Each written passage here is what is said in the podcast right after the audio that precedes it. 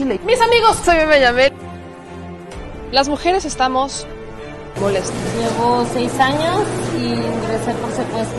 Por mi parte, yo no creo esa enfermedad. Yo. Mucha rezarda y les duela. Bueno, ya saben. Nosotros salimos por la necesidad. ¿no? Gracias a Dios, a lo mejor vamos a volver a comernos dos veces al día. De la crisis que se vive en los hospitales en Tijuana. Aquí las noticias o te enchilan o te dejan picado.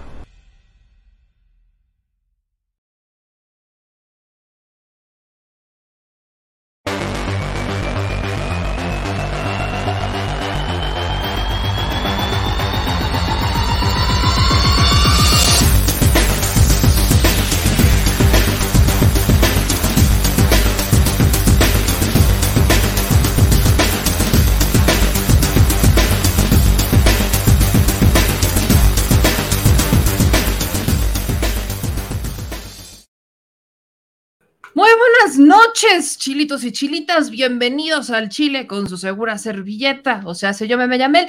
Hoy tenemos una agenda bastante amplia, una agenda bastante amplia que va desde el cómo los ministros terminan protegiendo a los criminales como cabeza de vaca hasta el cómo los patrones terminan corriendo a los gerentes, como el caso de Claudio X González y Alejandro Moreno Cárdenas. Que eso es exactamente lo que está pasando. Además, tenemos un recorrido por este, los resultados electorales, cómo va a estar el panorama político electoral rumbo al 2023 y 2024, futuros cercanos, en donde vaya, para muchos de nosotros es, es un poco evidente que la alianza conformada por el PRI-PAN-PRD va perdiendo, va perdiendo, va, vaya, lleva las de perder rumbo a estas dos elecciones, pero vamos a hablar con un experto que ya hemos tenido la oportunidad de platicar con él y que usted, usted lo vio justo el domingo en esa transmisión en conjunto que hicimos con los medios públicos, con el maestro Álvaro Arreola, que él nos va a decir cómo está este futuro electoral para el PRI PAN PRD y sobre todo también para Morena,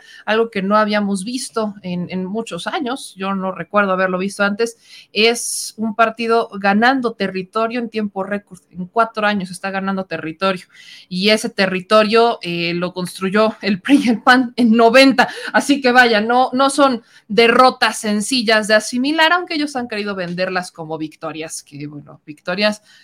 Vaya, si lo queremos ver desde el punto de vista del vaso medio lleno, pudieron haber perdido más. O sea, vaya, se pudieron haber des desaparecido, como el caso del PRI en Quintana Roo, por ejemplo. Todavía sobreviven, ya están en terapia intensiva, con oxígeno, y con, con programas de asistencia, con un patrón que los quiere mover a sus anchas para evitar su extinción, porque es su brazo armado, pero bueno, ganaron algo, ganaron algo, la permanencia, al menos. Y, y evidentemente también hoy tenemos nuestra mesa de jóvenes de México ambidiestro, pero inicio esta noche preguntándole a nuestro querido señor productor, ¿cómo está usted? Porque anda sentido, ¿no? Ya sabemos que se siente cuando no le preguntamos cómo está. ¿Cómo está usted, señor productor?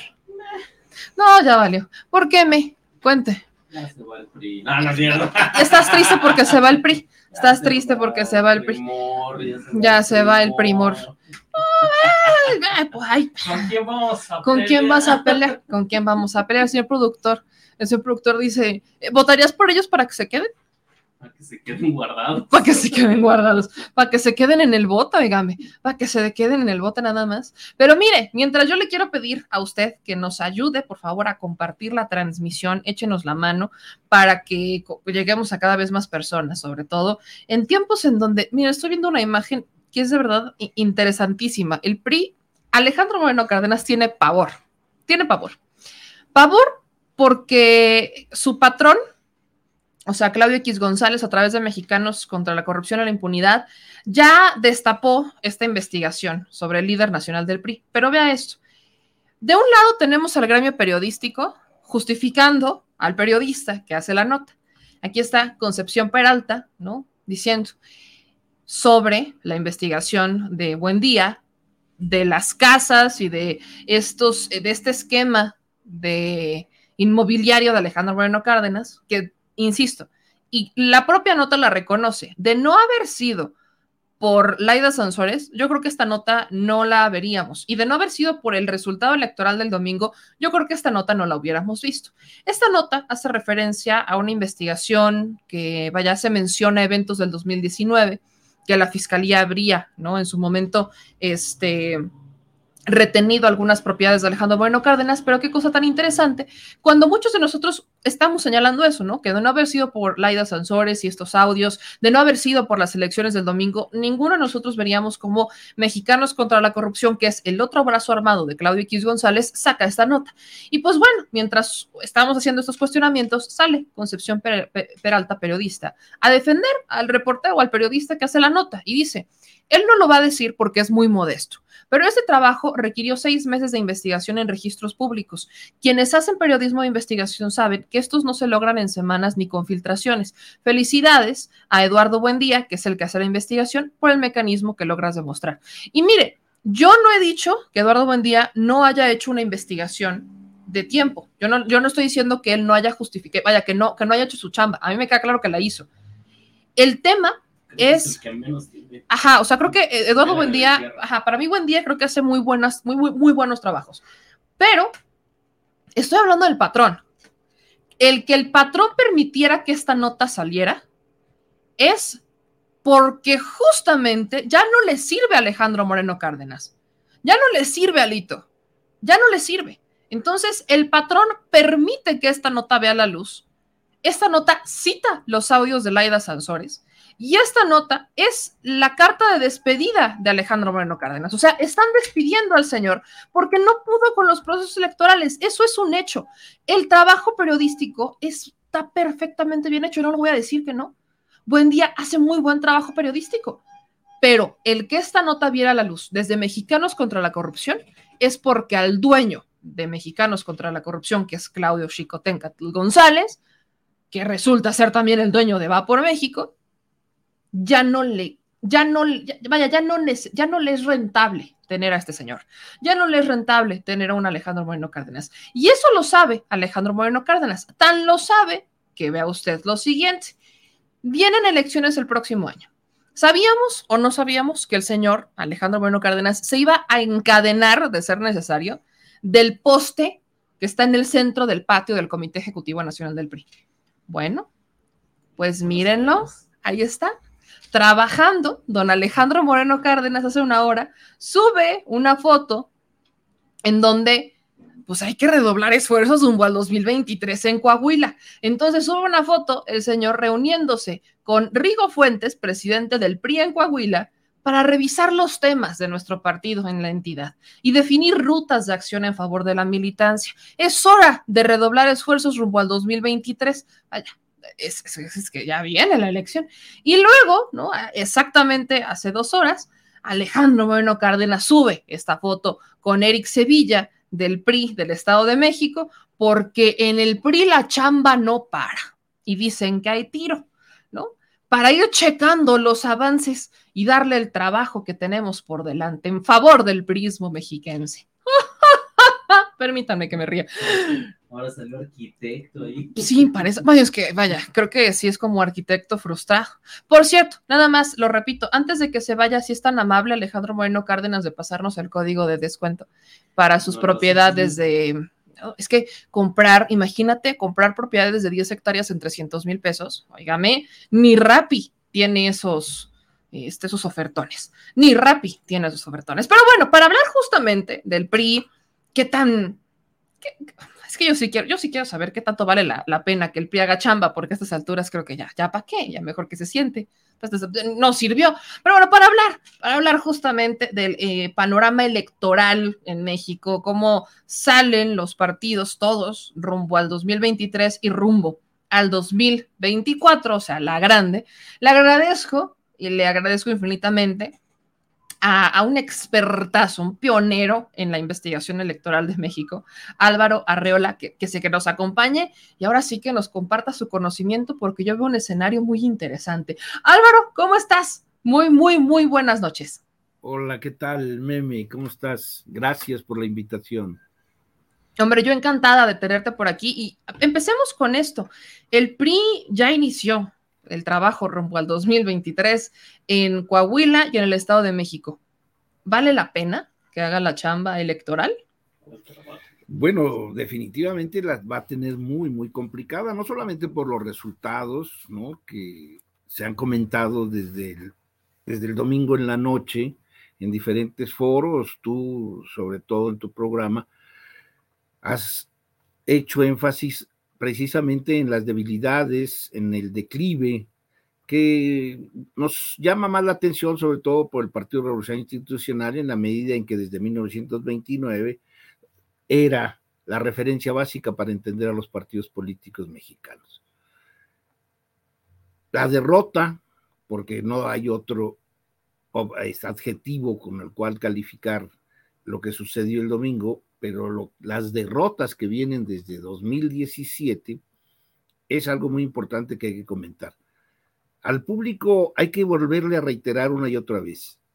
O sea, el Partido Revolucionario Institucional, junto con su aliado, el Partido de Acción Nacional, que comparten mecanismos, formas y, un, y sobre todo un modelo de acción económico político desde 1989.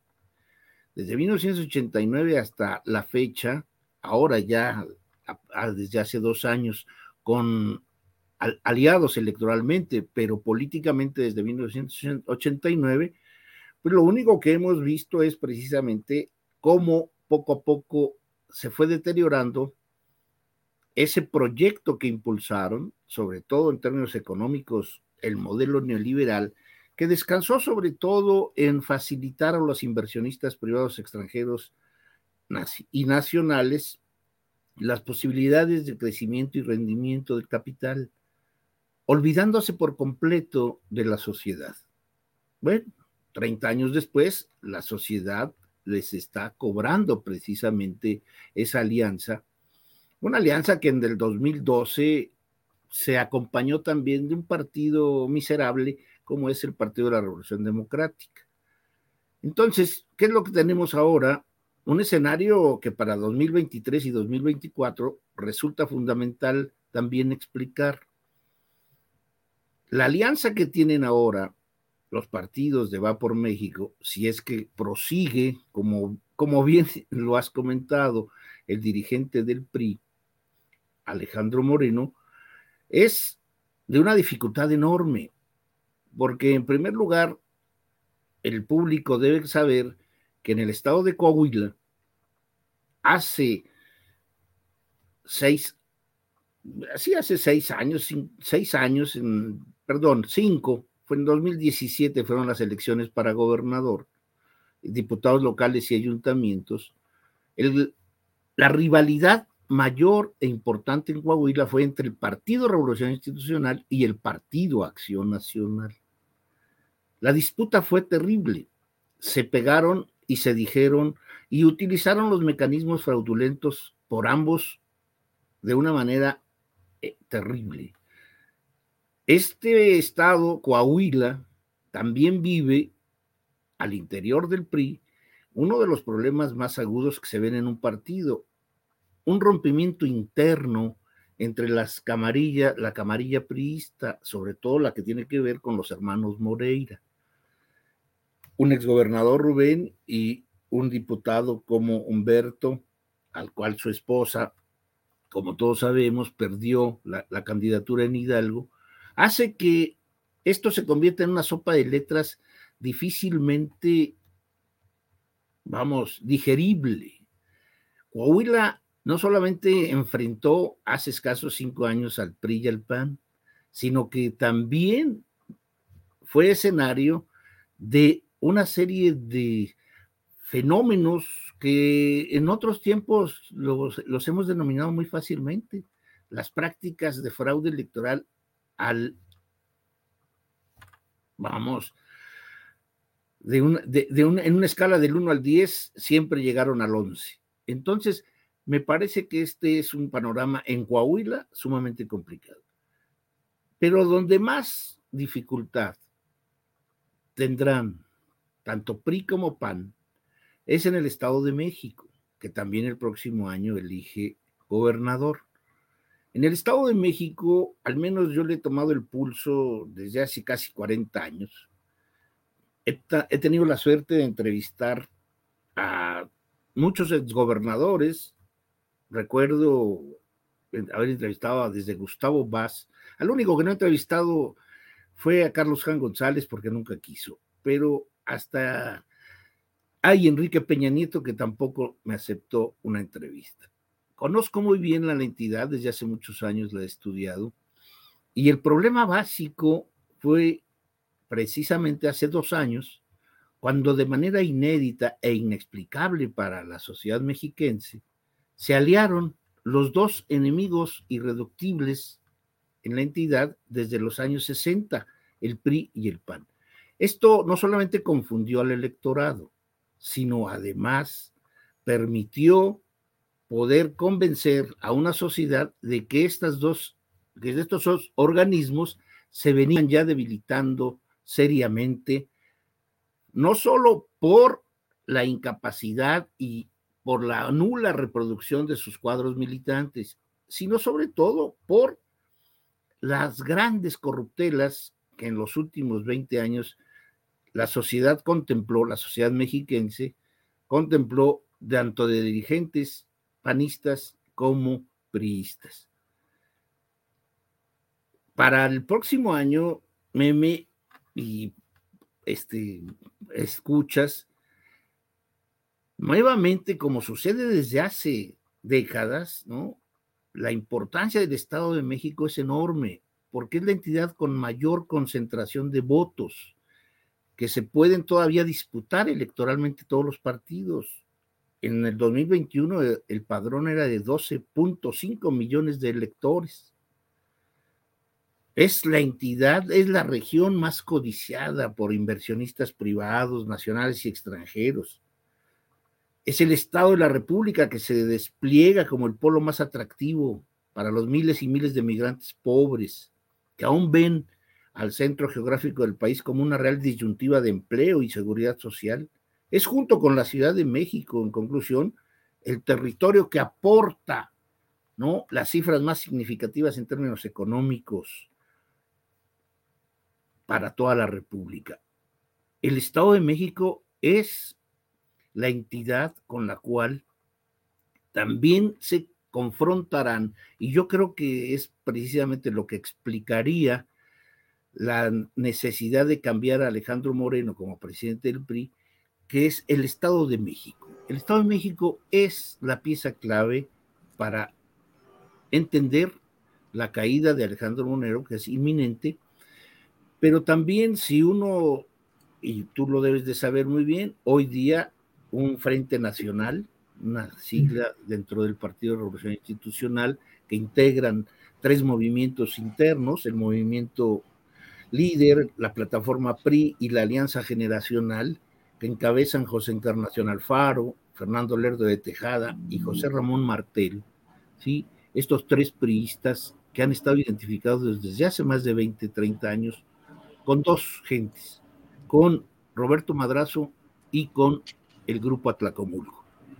Esto me parece que es sintomático, no solamente el paso que da estos señores que tratan de alentar a la corrupción, mexicanos por la corrupción, mejor dicho, y lo que se está moviendo ya desde el Estado de México, yo no le veo otro matiz más que esto, que los en los estertores en que está el Partido Revolución Institucional, desde el Estado de México se está mandando un mensaje de que hay que cambiar al dirigente y seguramente será alguien del Estado de México el que conduzca los bártulos hacia la caída final tanto de Coahuila como del Estado de México. Ahí me quiero regresar un poco porque evidentemente el futuro del PRI es para muchos de nosotros pues ya no hay futuro. O sea, la van a pelear, pero ya no, para muchos no hay futuro. Pero, ¿qué tan cierto es esto? Es más, voy a ser más específica. ¿Cómo deja este resultado electoral de, las elecciones de este domingo al PRI, al PAN, al PRD y a Movimiento Ciudadano? ¿En qué escenario quedan rumbo a elecciones futuras, ya no solo 2023, sino también 2024, en donde Movimiento Ciudadano pues le está apostando a seguir yéndose solo, insisten en irse solos. Estamos viendo una amenaza constante de Claudio X González, de la Alianza Va por México, para que se sumen. Escuchábamos al senador Monreal diciendo que para él va a haber alianza, que para él es inevitable que se dé esta alianza entre estos partidos. Y encima tenemos eh, a un Morena Verde, bueno, no sabemos si el verde se, se, quede, yo, yo conociendo al verde es muy probable que sí se quede con, con Morena, pero es viable que con el escenario electoral, que, que, es justo este mapa, es viable que con este mapa pueda ganar alguien de la oposición? No, rotundamente no. No, o sea, es, es imposible. Para que quede mucho más claro en términos de lucha política y considerando este, este mapa que, tú estás presentando, agregaría varias cosas. Uno, la posibilidad de ganar las próximas dos entidades federativas en el 23 hace que en nuestra hipótesis Morena y sus aliados lleguen al 24 con 24 de las 32 entidades que integran el territorio mexicano en su poder, 32 entidades a través de los gobernadores. 32 entidades que además el Morena y sus aliados tienen ahorita ¿sí? el 60, casi 65% de los congresos locales, más del 60% de los ayuntamientos de todo el país. Obviamente ya sabemos la mayoría en la Cámara de Diputados y en la Cámara de Senadores. Es decir, una estructura política en todo el territorio nacional como no se había visto desde hace 40, 50 años en nuestro país por una organización que conduzca las riendas del gobierno. No solamente es meritorio lo que ha venido haciendo en estos últimos años, sino que además ha definido un marco de acción gubernamental completamente diferente al que los mexicanos habrían conocido, no solamente los, los, más jóvenes, sino los que tenemos una edad en donde hemos podido ver desde los años 80, sí, la manera tan errática de conducir la economía y la política. Entonces, hay futuro ¿Hay futuro para una organización? Sí, porque tendrá que... E, es, es, una, e, es una organización muy joven, Morena, y tendrá que ir poco a poco, ¿sí? desterrando al interior muchas de, muchos de sus problemas, que deben, debe haber muchos, pero lo que no tiene es un enemigo al frente, no tiene un rival, no tiene, vamos, en, en una metáfora boxística, ¿no? Estás frente a un peso completo que cada vez es más grande y los otros que se pensaban del mismo tamaño, hoy son pesos mosca o mini mosca. Frente a un peso completo es imposible que se venza. En ningún país del mundo, un partido político que tiene tan grande la estructura en todo el territorio de la nación puede perder o ha perdido. Es imposible. Por más que se pretenda presentar todavía a Morena como una organización en, eh, que, en donde se integran con expriistas de todo tipo, que es una organización nueva y que por eso la gente vota por ellos. No, no, yo creo que la mezquindad de la política no puede llegar a, no interesarse y a no explicar correctamente que es una organización que está construida desde hace 50 años, vamos, desde el movimiento del 68, pasando por el 88, pasando por 2006. Es una organización que viene, ¿no? Con grupos de jóvenes, con líderes ya más este, maduros, pero que está ahí presente y que se ha venido depurando. Se depuró de una organización como el PRD, se depuró de organizaciones pequeñas en las entidades federativas y bueno, hoy tenemos una realidad, una fuerza política a nivel nacional. La el única organización que tiene esa característica nacional hoy es Morena. El PRI ya no la tiene, Acción Nacional tampoco. Y bueno, la caricatura del PRD ya no, ya no, ya no tiene más impulso que el que sus militantes o que el que sus dirigentes enriquecidos hoy quieran hacer algo. Movimiento Ciudadano es algo también muy interesante. Yo he pensado siempre que Movimiento Ciudadano, bueno, ni es un movimiento social ni está integrado por ciudadanos, no los hay. Es, es, es la confluencia, ¿no? Yo no quisiera ser este menos menos rudo, pero sí creo que describe muy bien es aquel lugar en donde se llenan de todo lo que quepa, ¿sí? Y finalmente recogen políticos de todo tipo de manera indiscriminada. Yo no sé qué tenga que ver, por ejemplo, Alfaro con el gobernador de Nuevo León, son antípodas, y luego, ¿qué tiene que ver con el joven Colosio al que están impulsando? Y todos encabezados por un viejo dinosaurio priista, también en su comportamiento, en su fama y en sus acciones como Dante Delgado. Movimiento Ciudadano tiene relevancia por llegar al 2024 con dos entidades federativas, pero que no tienen en, sus, en, en los dos gobernantes, ¿sí? no tienen una identidad que los haga vamos merecedores de volcar doctrinalmente, sobre todo, y en términos de, líneas políticas, un, barco que es, es escaso. Movimiento Ciudadano, yo creo, como lo ha sido hasta ahora, antes Convergencia y ahora Movimiento Ciudadano, ¿sí? una, tiene una posibilidad, ¿sí? rescatar lo poco que puede hacer en el 24, y estar esperando que Ricardo Monreal o que Marcelo Ebrar o que alguno de los de las corcholatas, como se le ha señalado en la jerga actual de la política mexicana, no sean capaces de soportar la derrota de la candidatura y entonces se vayan con él. Ricardo Monreal yo creo que precisamente está enviando mensajes, ¿no? De que si no es el candidato, por eso la oposición sería muy fuerte en el 24. Y bueno, ni él ni nadie más que encabece al PRIAN, RD y MC vencerá a Morena. O sea, ni aunque Ebrard eh, se fuera a Movimiento Ciudadano como candidato o se fuera al PRIAN RD como candidato, ¿la ganaría? No, no la ganaría, por algo muy importante, Meme. O sea, está comprobado, después de como estamos viendo el declive de PRI y PAN, está comprobado que la sociedad mexicana no da cheque en blanco a una clase social o a un partido político para toda la vida. La sociedad mexicana está demostrando que quiere modernizarse y que quiere cambiar y está aprendiendo y está aprendiendo muy rápidamente y nos está dando ejemplos mayúsculos.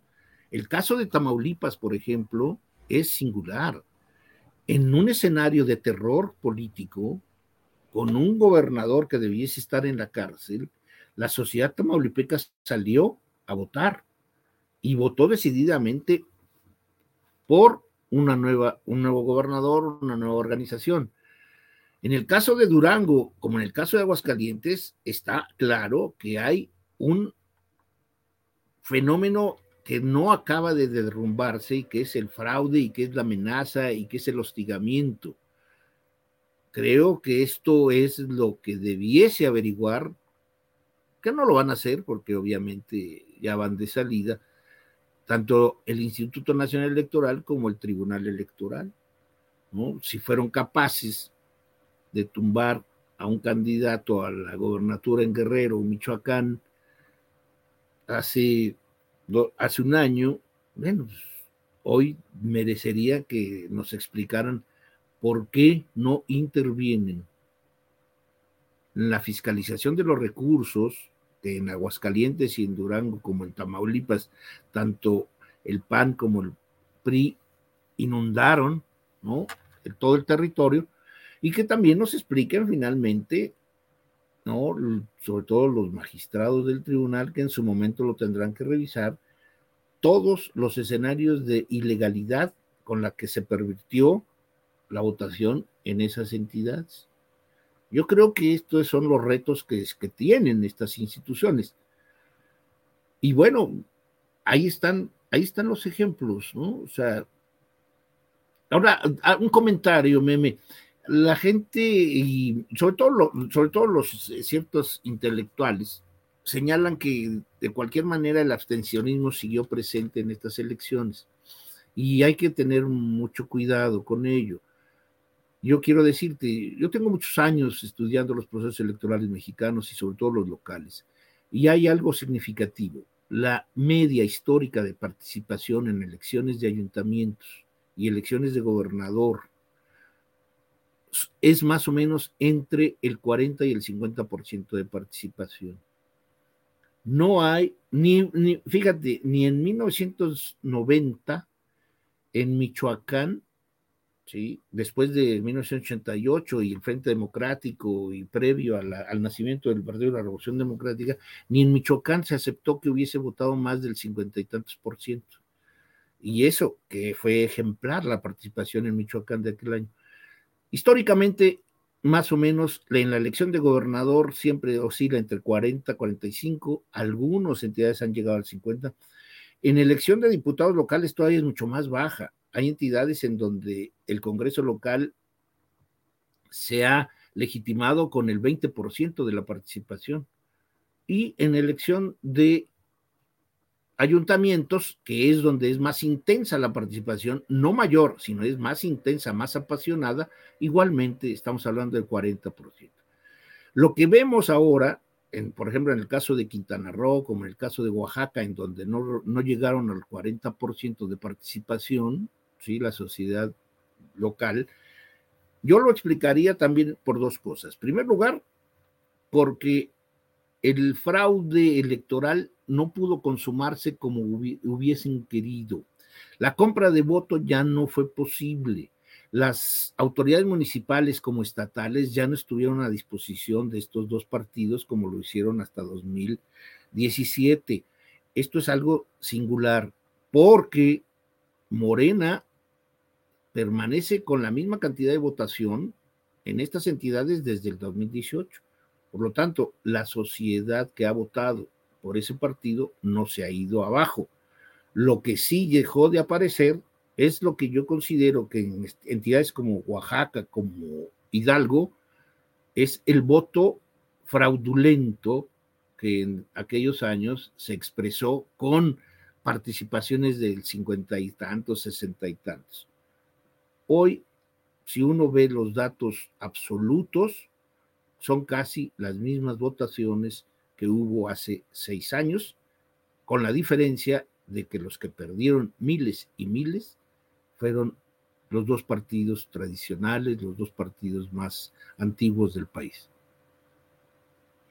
Ahí tocaste un tema que me adelantaste, pero justo es, eso es, es un punto.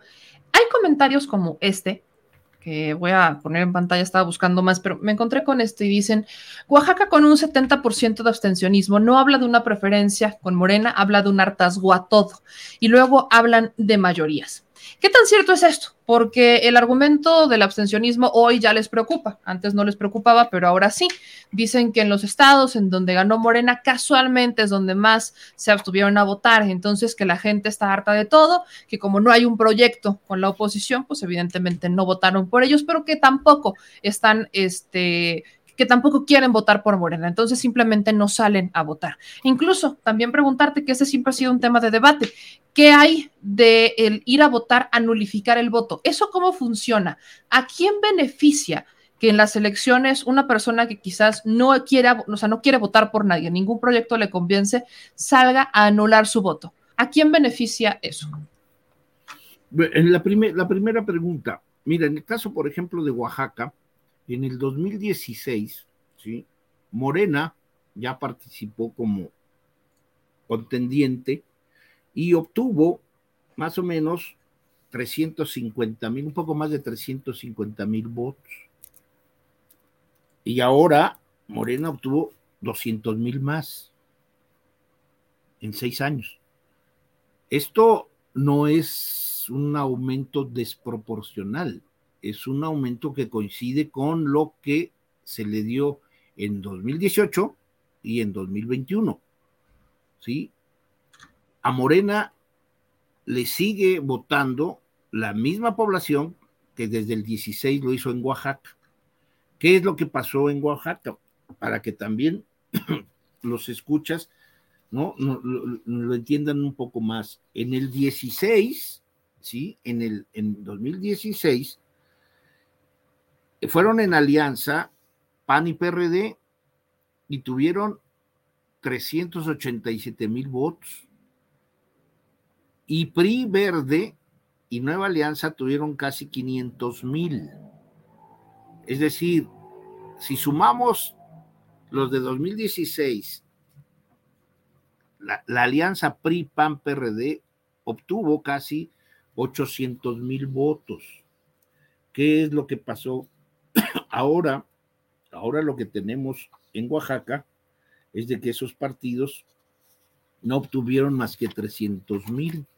Es decir, perdieron en seis años, perdieron 500 mil, 500 mil ciudadanos. Y a los que dicen que el abstencionismo este, no, no tiene que ver en esto, sí tiene que ver mucho, pero es el abstencionista que votaba por el PRI y que votaba por el PAN. Muchos de ellos son votos, repito, que inexistentes que rellenaron urnas hace seis años, en fin, una práctica normal en Oaxaca. Eso ya no se puede hacer, ya no se puede hacer porque finalmente hay una, hay, hay una vigilancia muy fuerte, muy sólida, pero meme, hay algo también muy importante. Cuando ya no hay recursos que vienen de los ayuntamientos y del Estado para beneficio de una estructura partidista, pues entonces se van acabando poco a poco los mecanismos de fraude, sobre todo en la compra de voto.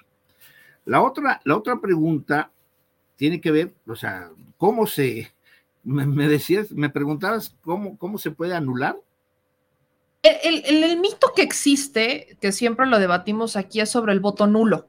Cuando la gente va y nulifica el voto, que existe el mito de que si uno va y nulifica el voto, entonces estás beneficiando a un partido en particular. Entonces, ese es uno de los temas que, vaya, muchas personas dicen, como yo no confío en ningún proyecto, pues mejor no salgo a votar. Y existen otras que dicen, no confío en ningún proyecto, pero confío en la democracia, entonces voy a ir a nulificar mi voto. ¿A quién beneficia el voto nulo? Eh, y después te voy a preguntar algo sobre el, abstencionismo que tiene que ver con el Instituto Electoral, que justo lo comentabas en, el programa en el que estuvimos. Pero primero, el voto nulo. ¿A quién beneficia?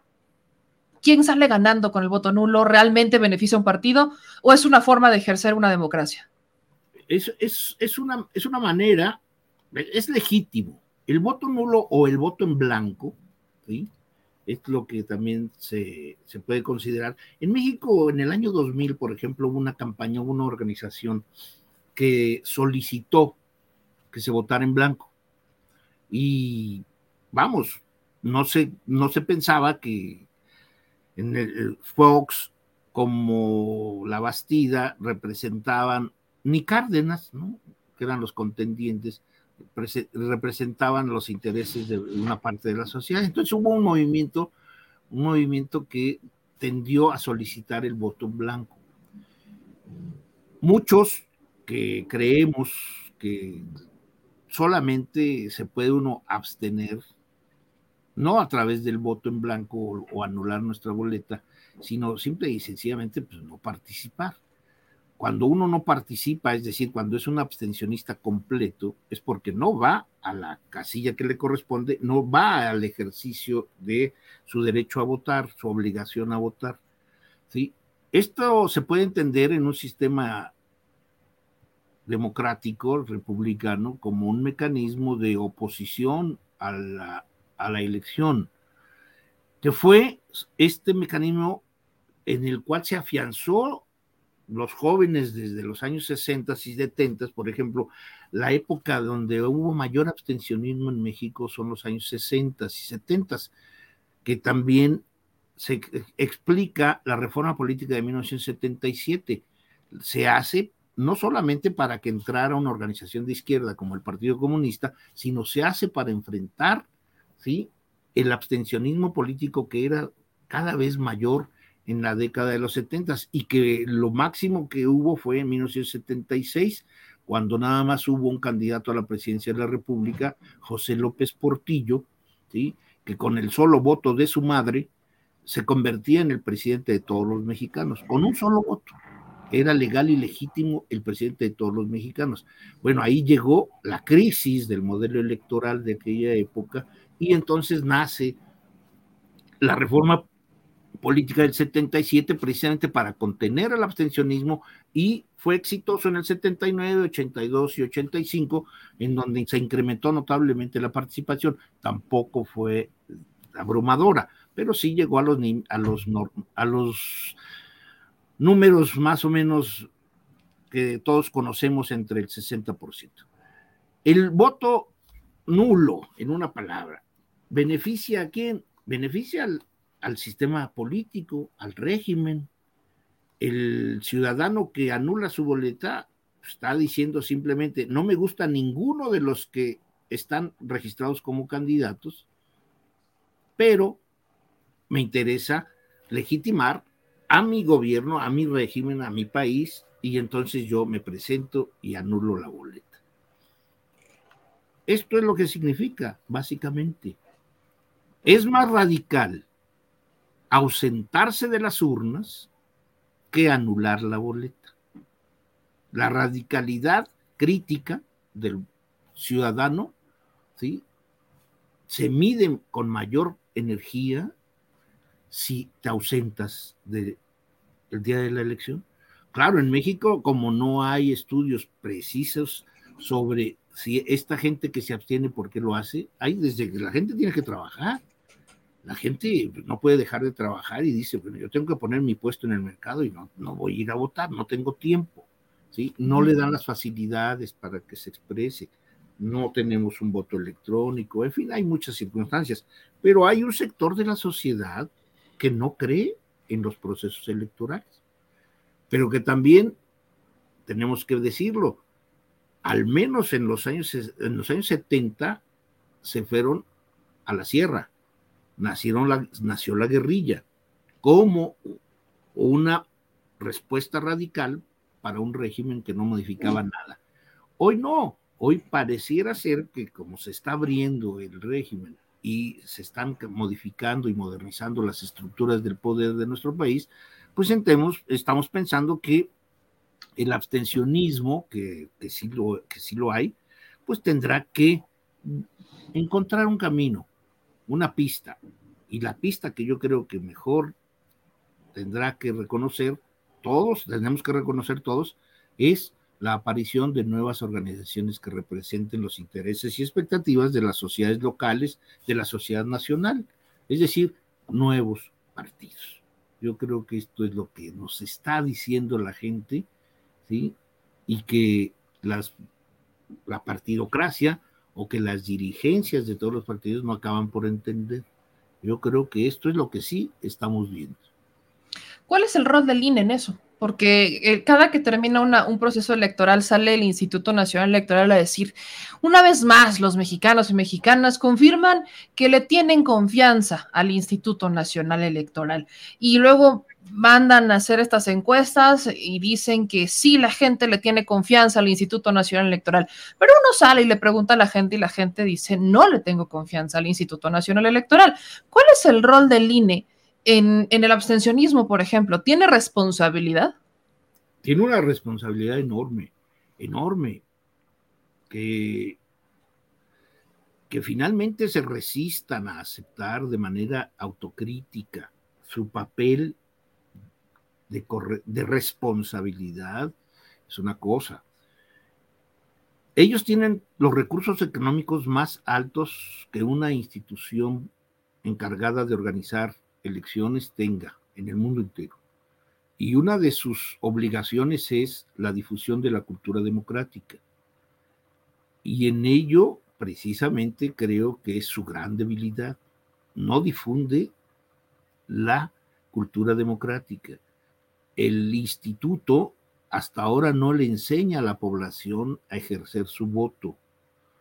Si creen que con los spots de que yo soy el INE y yo quiero al INE y llevo al INE, ¿no? Y bueno, hasta esta estupidez de que todo el mundo dice, mi INE, llevo, mi, en lugar de decir credencial de elector, cuando el INE debería de, precisamente de modificar esto, ¿no? No decir mi INE, yo llevo mi INE, en el banco yo llevo mi INE, no, lleva usted su credencial de elector del país México. Usted no tiene por decir yo llevo mi INE. Entonces, en estas tonterías, precisamente o desde esas cosas que se hacen avaladas por este Consejo General, que yo creo que pronto se cambiará, Estamos viendo la irresponsabilidad, pero también estamos viendo algo grave. Tiene los recursos suficientes como para poder enseñarle a los niños, a los adolescentes, a los jóvenes que no han cumplido los 18 años, encaminarlos a mostrarles, ¿sí?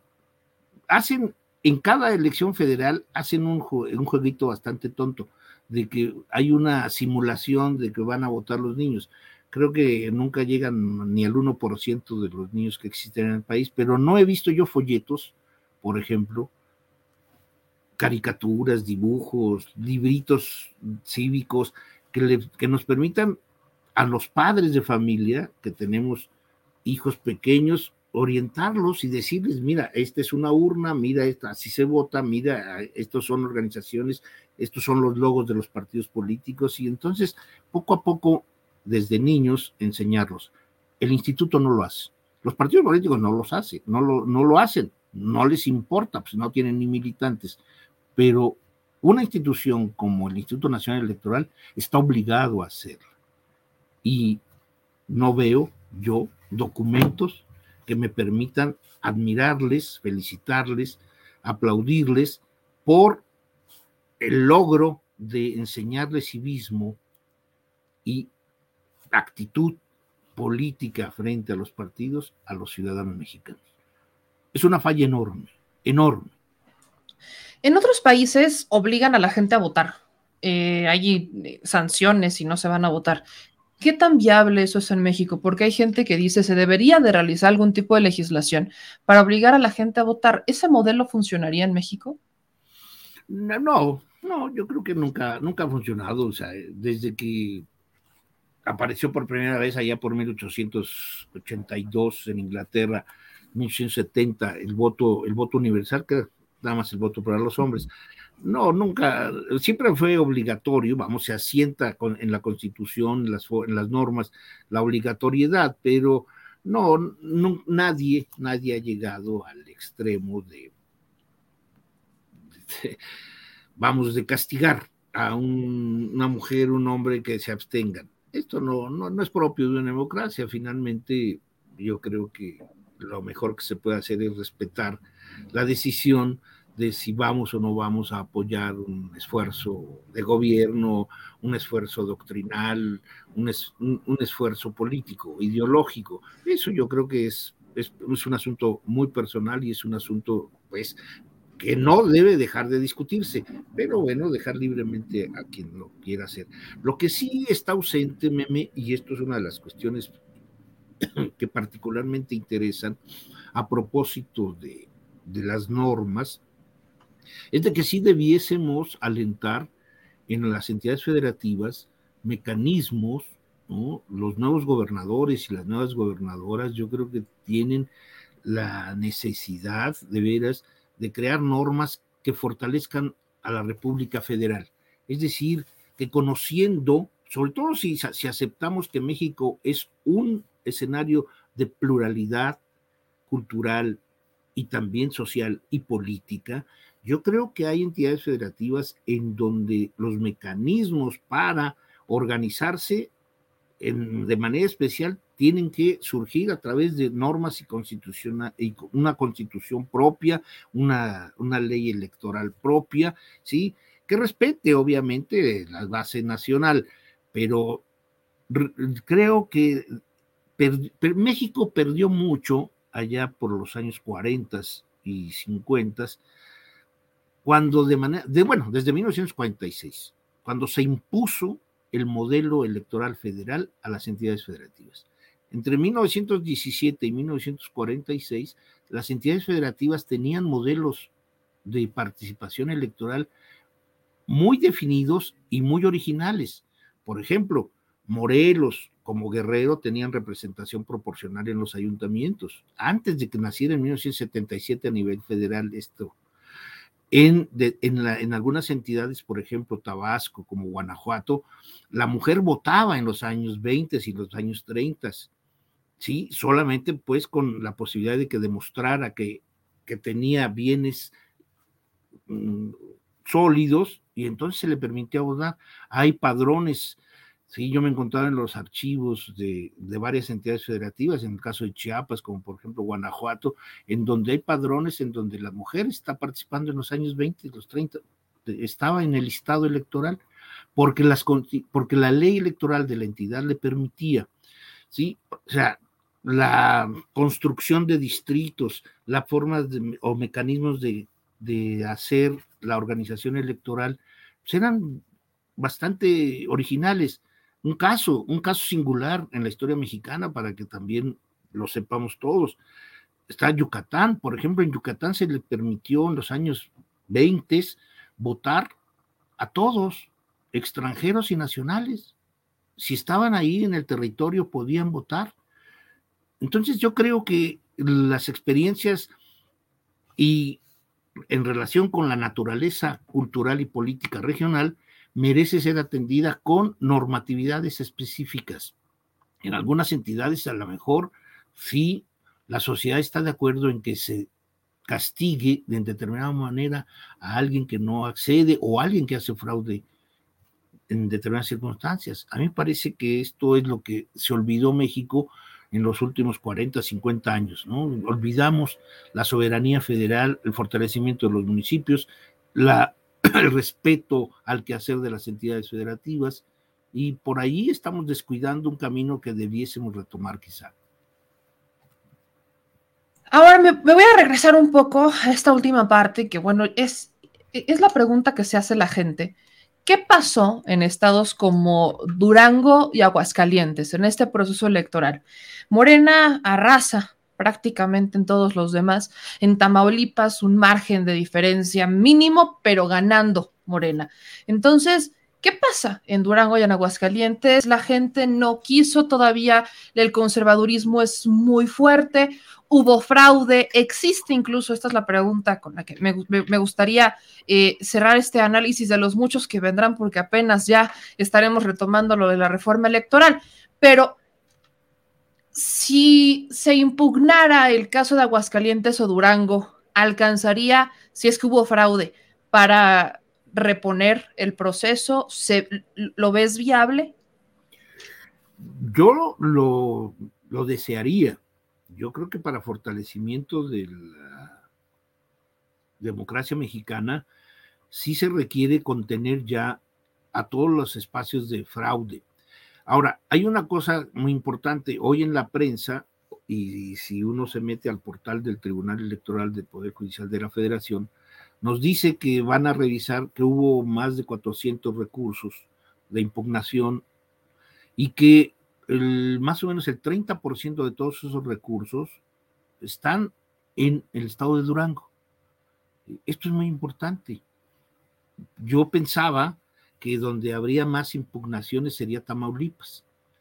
Y no, es el que menos impugnaciones tiene registradas. Mm, el menor número de recursos que va a atender el tribunal en los próximos días es precisamente Tamaulipas. No así el primer lugar Durango y en segundo lugar Aguascalientes.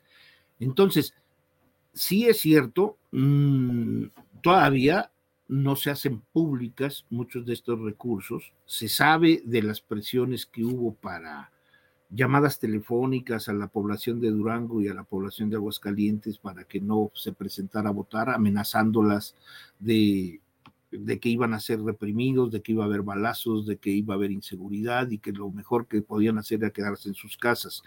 Esto hasta ahorita son algunos de los, de los testimonios que se conocen por parte de diferentes partidos, el PT, el Partido Verde, el mismo Morena. Habrá que conocer con detalle cuáles son este tipo de recursos, pero lo que sí es cierto es de que si hay un número muy alto de 400 y tantos, que el 30% sea Durango, me parece que hay que poner mucho cuidado en cómo se desenvuelve ¿sí? la trama jurisdiccional. La, ahora sí que la judicialización de Durango y de Aguascalientes merece que el tribunal al menos tiene que respondernos con una revisión exhaustiva.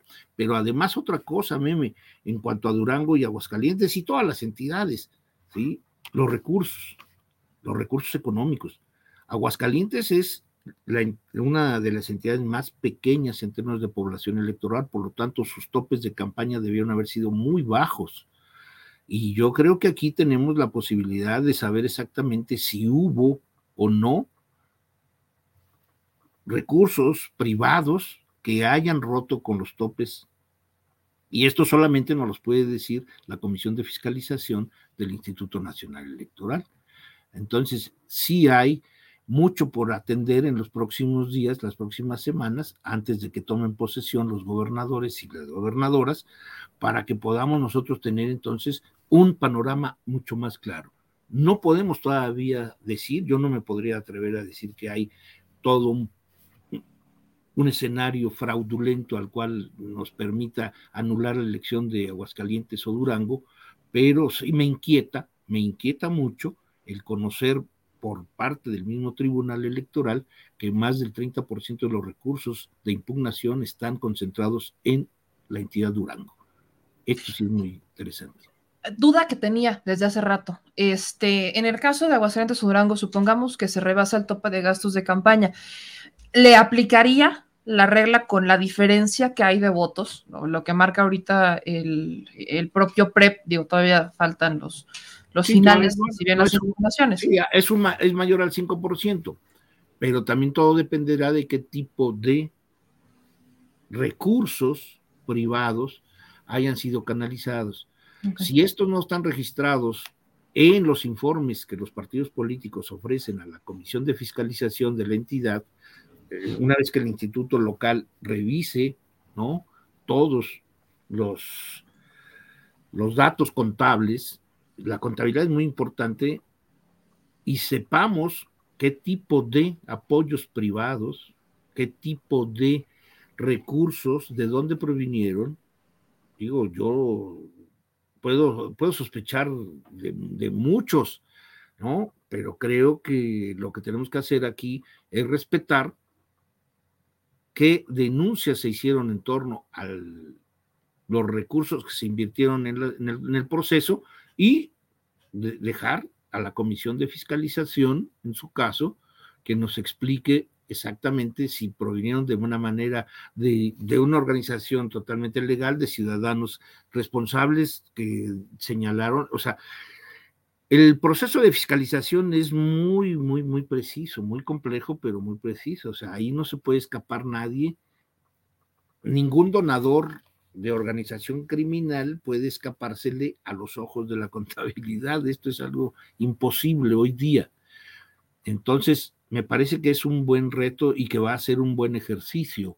Si el Instituto Nacional Electoral quiere recuperar alguna credibilidad, bueno, pues hay que verlo actuar, no en Durango y Aguascalientes, en todas las entidades, pero tiene que ser igualmente de riguroso como lo fue al anular dos, dos candidaturas por 16 mil pesos.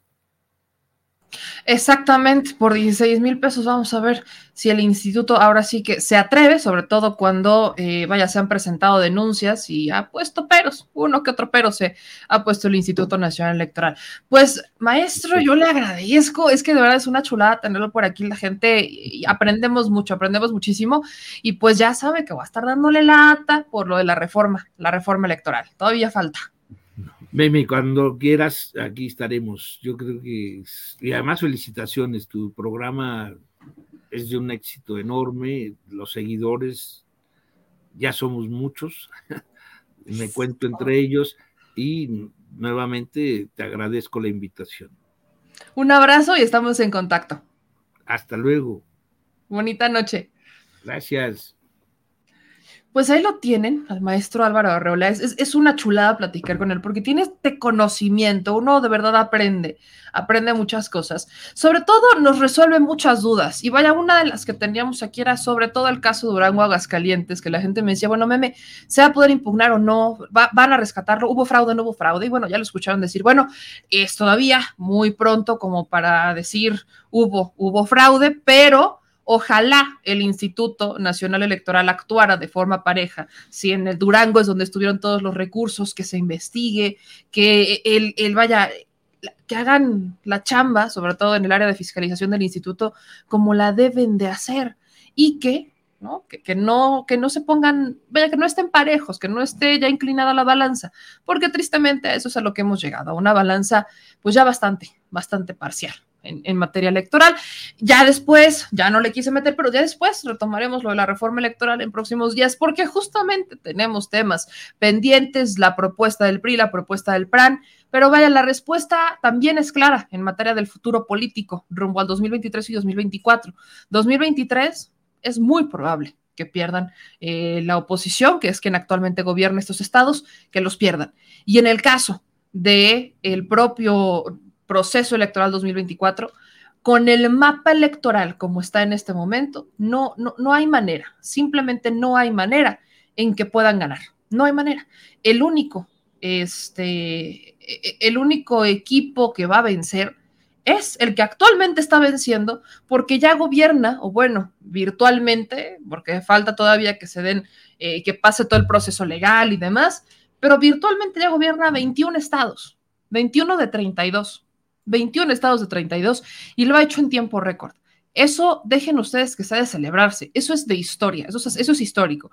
Y tiene, por supuesto, que ver con la forma de gobernar. Dejen ustedes de los, de los políticos postulados por Morena tiene que ver con un apoyo al que encabeza el proyecto de nación, que es Andrés Manuel López Obrador. Porque de forma indirecta, aunque él no esté en la boleta, la gente está votando por él, la gente está votando por la continuidad de su proyecto a través de los gobernadores emanados de su partido, porque la gente al menos siente que tiene una cercanía, porque al menos siente que va a exigirles, porque hay alguien que está haciendo las cosas y hay alguien que está cumpliendo. Entonces, ¿Qué es lo que hace falta? Independientemente, yo se lo digo siempre, no porque ya ganó el candidato de Morena quiere decir que ya, adelante. No, no, no, ese es el primer paso, que ganar un candidato completamente distinto a lo que propone o con propuestas distintas a las que actualmente gobiernan o gobernaban en los estados. Ese es el inicio. Lo que sigue es exigirles que cumplan con la chamba, que cumplan con lo que prometieron y que ahora sí, no roben, no mientan y no traicionen al pueblo de México. Gracias a todos los que siguen compartiendo y vámonos con más noticias antes de que iniciemos con nuestra mesa de análisis en lo que todo el mundo se, se prepara para esto. Alito Moreno, quiero retomar el caso de Alejandro Moreno Cárdenas porque el día de hoy responde a los medios de comunicación por esta investigación de mexicanos contra la corrupción e impunidad, o sea, de su patrón. Es importante decirlo. La investigación al patrón, ¿no? La investigación de esta, del brazo armado mediático de Claudio X González, valida todas y cada una, más bien, todos y cada uno de los martes del jaguar hasta este momento, valida los audios presentados por Laida Sansores, los valida por completo, y además está evidenciando que la Alianza Va por México ya veía que Alejandro Moreno Cárdenas era un lastre y que no valía la pena seguirlo arrastrando. Por eso es que esta investigación, que se, que se tardó seis meses, por, por, el, por buen día, que le mando un abrazo, se tarda seis meses en ver la luz. Pues la permite ver, ¿no? El, el, patrón permite que esta investigación vea la luz. Pero vamos a ver la respuesta que da Alejandro Moreno Cárdenas, que me parece de lo más curioso, por así decirlo. Dice don Alejandro Moreno Cárdenas. Lo siguiente, Pérez, ahí le va. Mexicanos contra la corrupción presente. Atención a Eduardo Buendía, que es el reportero. En relación con su reportaje, la red de Alito Moreno para triangular dinero con la compra de bienes inmuebles, me permito enviar la siguiente réplica en términos de la ley reglamentaria de la materia para que se lleve íntegramente en su sitio de información y ustedes se la hagan llegar a cualquier otro medio que retome su investigación, entre comillas, al ser falsa. Uno, todas, absolutamente todas mis propiedades están registradas en mis declaraciones patrimoniales, por los que querer poner propiedades de terceros como las mías es una falacia. Todas mis propiedades sobre las cuales la Fiscalía General de la República hizo una minuciosa investigación en 2019 y 20 que incluyó la revisión de todos los registros catastrales y de propiedad en Campeche y otras entidades, han sido acreditadas y su evaluación investigada, por lo que la Fiscalía General de la República emitió el no ejercicio de la acción penal. Lo anterior es la razón por la que en su reportaje se habla de varias propiedades mías fueron aseguradas, pero no dicen que esto fue mientras duró la investigación por la Fiscalía Anticorrupción y que una vez concluida se liberaron. La ubicación que hacen de los terrenos, sobre todo como parte de una zona comercial, es equívoca, pues son terrenos adyacentes a la misma, en Breña y sin acceso vehicular al citado fraccionamiento de Campeche Hills, por lo que la evaluación es incorrecta. Su reportero me dio poco más de una hora para contestar tres preguntas solamente. Ojalá hubieran dado un poco más de tiempo y sobre todo me hubieran preguntado sobre todo lo del reportaje, incluidos los del aseguramiento de las propiedades de la Fiscalía para con documentos oficiales haber podido acreditar que su información es falsa. Esto no solamente dicho por mí, sino también por la autoridad competente en la materia. En virtud de lo anterior, les pido, uno, lleven la réplica arriba expuesta. Dos, mientras revisan la información oficial al respecto, que bajen de soportar la información que me genera sin fundamento un daño en mi honor y en mi reputación. Ay, ese hombre ya perdió eso hace mucho. Respeto mucho su trabajo y la libertad de expresión, pero lo que ayer cometieron no tiene rigor y fue la más fue una más, fue más una celada pseudo periodística, por lo que reservo mi derecho a proceder legalmente contra ustedes y sus fuentes de financiamiento. ¡Ah! ¡Ay, tiro! Dice como lo acordamos en el noticiero de Carmen Aristegui. Acepto recibir al periodista y contestar todas sus dudas, pero sería de profesionales retirar una nota falsa en lo que revisan la información oficial que nunca me solicitaron. Alejandro Moreno Cárdenas. Para empezar, tiene ahí unos cuantos errores de redacción su cartita, pero bueno, eh, y pasando los errores de redacción, Alejandro Moreno Cárdenas está pidiendo que se baje la nota porque le está generando un daño en su honor y en su reputación. Bueno, pero es que Alejandro Moreno Cárdenas ya perdió el honor y la reputación hace lustros, hace lustros los perdió.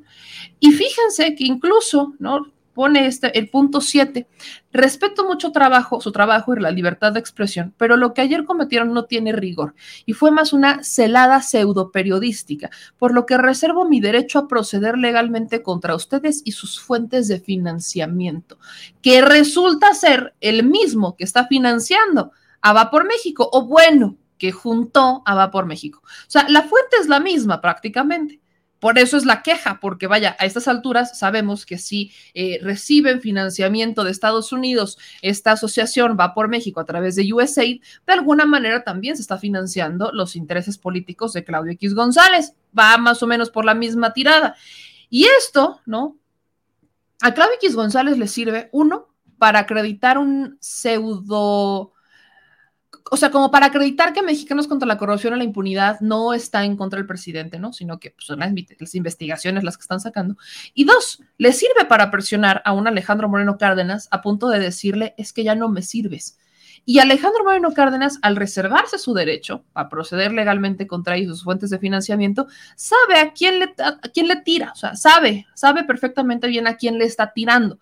Pero me parece muy interesante que está muy preocupado porque se, vaya, que realmente, que se quite esta nota, que se baje la nota. Cuando tenemos audios, hay audios. O sea, Alejandro Moreno Cárdenas omite la existencia de los audios que acreditan lo que el periodista publicó. Hay facturas, ¿no? Eso no se, vaya, no son sobre el tema, pero hay facturas en donde se está evidenciando ¿Cómo es que compra terrenos o compró terrenos en zonas con una alta plusvalía en centavos para mágicamente convertirse en terrenos carísimos? O sea, por 10 hectáreas terminó pagando 300 mil pesos. Por 10 hectáreas en una zona con una alta plusvalía, 10 hectáreas, 360 mil pesos. 360 mil pesos en zonas bastante caras. Y hay audios. A Alejandro Moreno Cárdenas se le olvida la existencia de estos audios, se le olvida la existencia, sobre todo de los publicados por Laida Sansores. En, hace una semana, no, ayer no hubo audio, ya lo vimos en el martes del Jaguar, pero Laida Sansores publicó audios, es audios que acreditan lo que justamente dice el periodista. O sea, es que hay, que hay que ponerlo sobre la mesa. Yo sé que a Alejandro Moreno Cárdenas quizás le, se le olvida, pero aquí se los voy, vaya, hay que ponerlos de nuevo, hay que ponerles en los audios, por, vaya, por si se les olvidaba, si no había, si Alejandro Moreno Cárdenas le da un momento de amnesia, no lo sé, pero el señor en los audios que exhibe Laida Sansores hace una semana, está poniendo sobre la mesa este esquema en el que el señor está ordenando o eh, vaya este esquemita complejo en donde aquí están, ¿no? Están los avalúos, donde están los prestanombres, que coincide con los datos filtrados por el periodista. Miren, si Alejandro se le olvida, aquí no, no hay empache, las redes y menos Laida se le va a olvidar.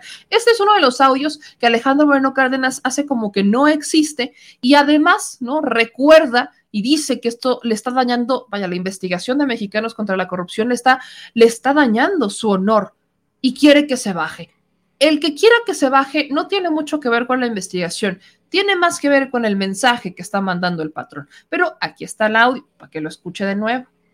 Gracias. A ver, te comento.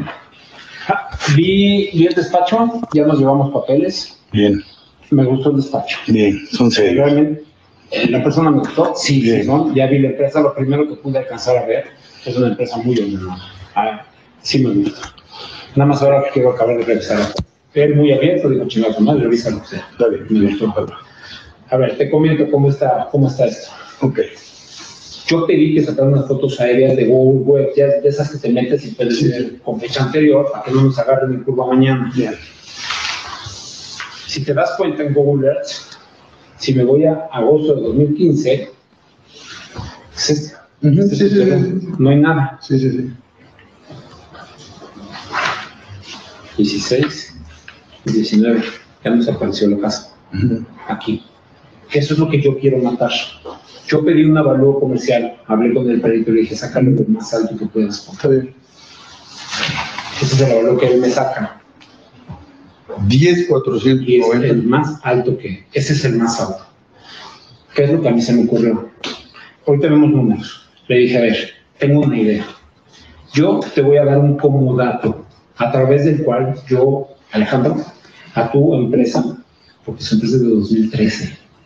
Yo en tu empresa en 2014, yo le digo, a ver, güey, yo te voy a prestar mi terreno por 10 años, 8 años. Yo te lo voy a prestar. Lo que tú le hagas es tu pedo. Si tu estacionamiento público, kinder... Es, es lo que vas a hacer con ellos. Es lo que se me ocurrió hacer. Entonces no estamos obligados a reportarlo en la, en la declaración patrimonial. Entonces decimos, no, güey, pues yo te puse el terreno porque yo aquí un terreno. Y ahora, pues ahora, ya se le acabó el contrato, ¿y qué crees, papá? Me pagas. Okay. ¿Y con todo lo que hay adentro y todo? No, lo que hay adentro, es que lo que hay adentro no, no vale la pena. Ahorita estoy viendo cómo le puedo subir un poco. Bueno, por eso, dile al final del día, yo necesito que me dé que me dé 12 mínimo, ¿no? Para poder pagar por lo menos. Sí, traemos buenos pasos y necesito, y necesito dejar dinero para el tema de que Chris se sienta sí escuchó bien el audio, ¿verdad? O sea, miren, le voy a quitar el, volumen, pero pues es que el audio, lo, clarito, clarito.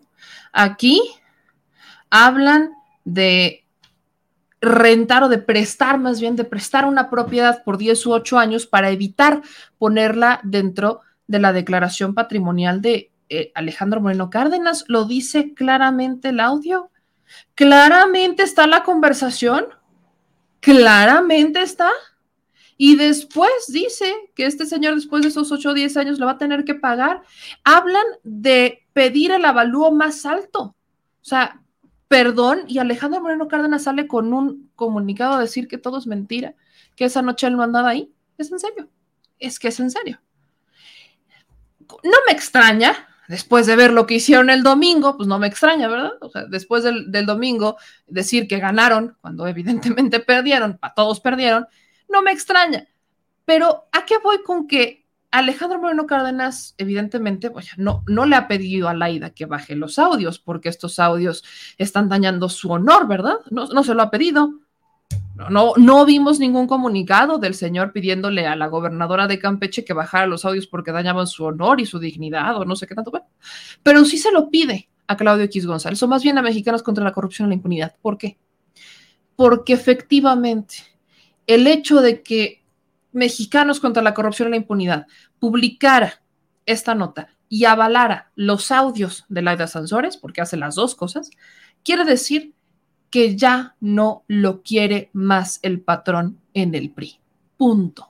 Quiere decir que Alejandro Moreno Cárdenas, la última carta, porque desde que Alejandro está en el PRI, ha tenido resistencias. Hay priistas que no comulgan con él. Pero Alejandro ha vendido esta carta de que tiene el apoyo de Claudio X González y bajo esa carta se ha estado amparando, ¿no? Como calmando las aguas dentro del PRI. Pero hoy ya no la tiene. Hoy ya no tiene esa carta del papá protector que lo respaldaba. Hoy está solo. Hoy Alito está solo.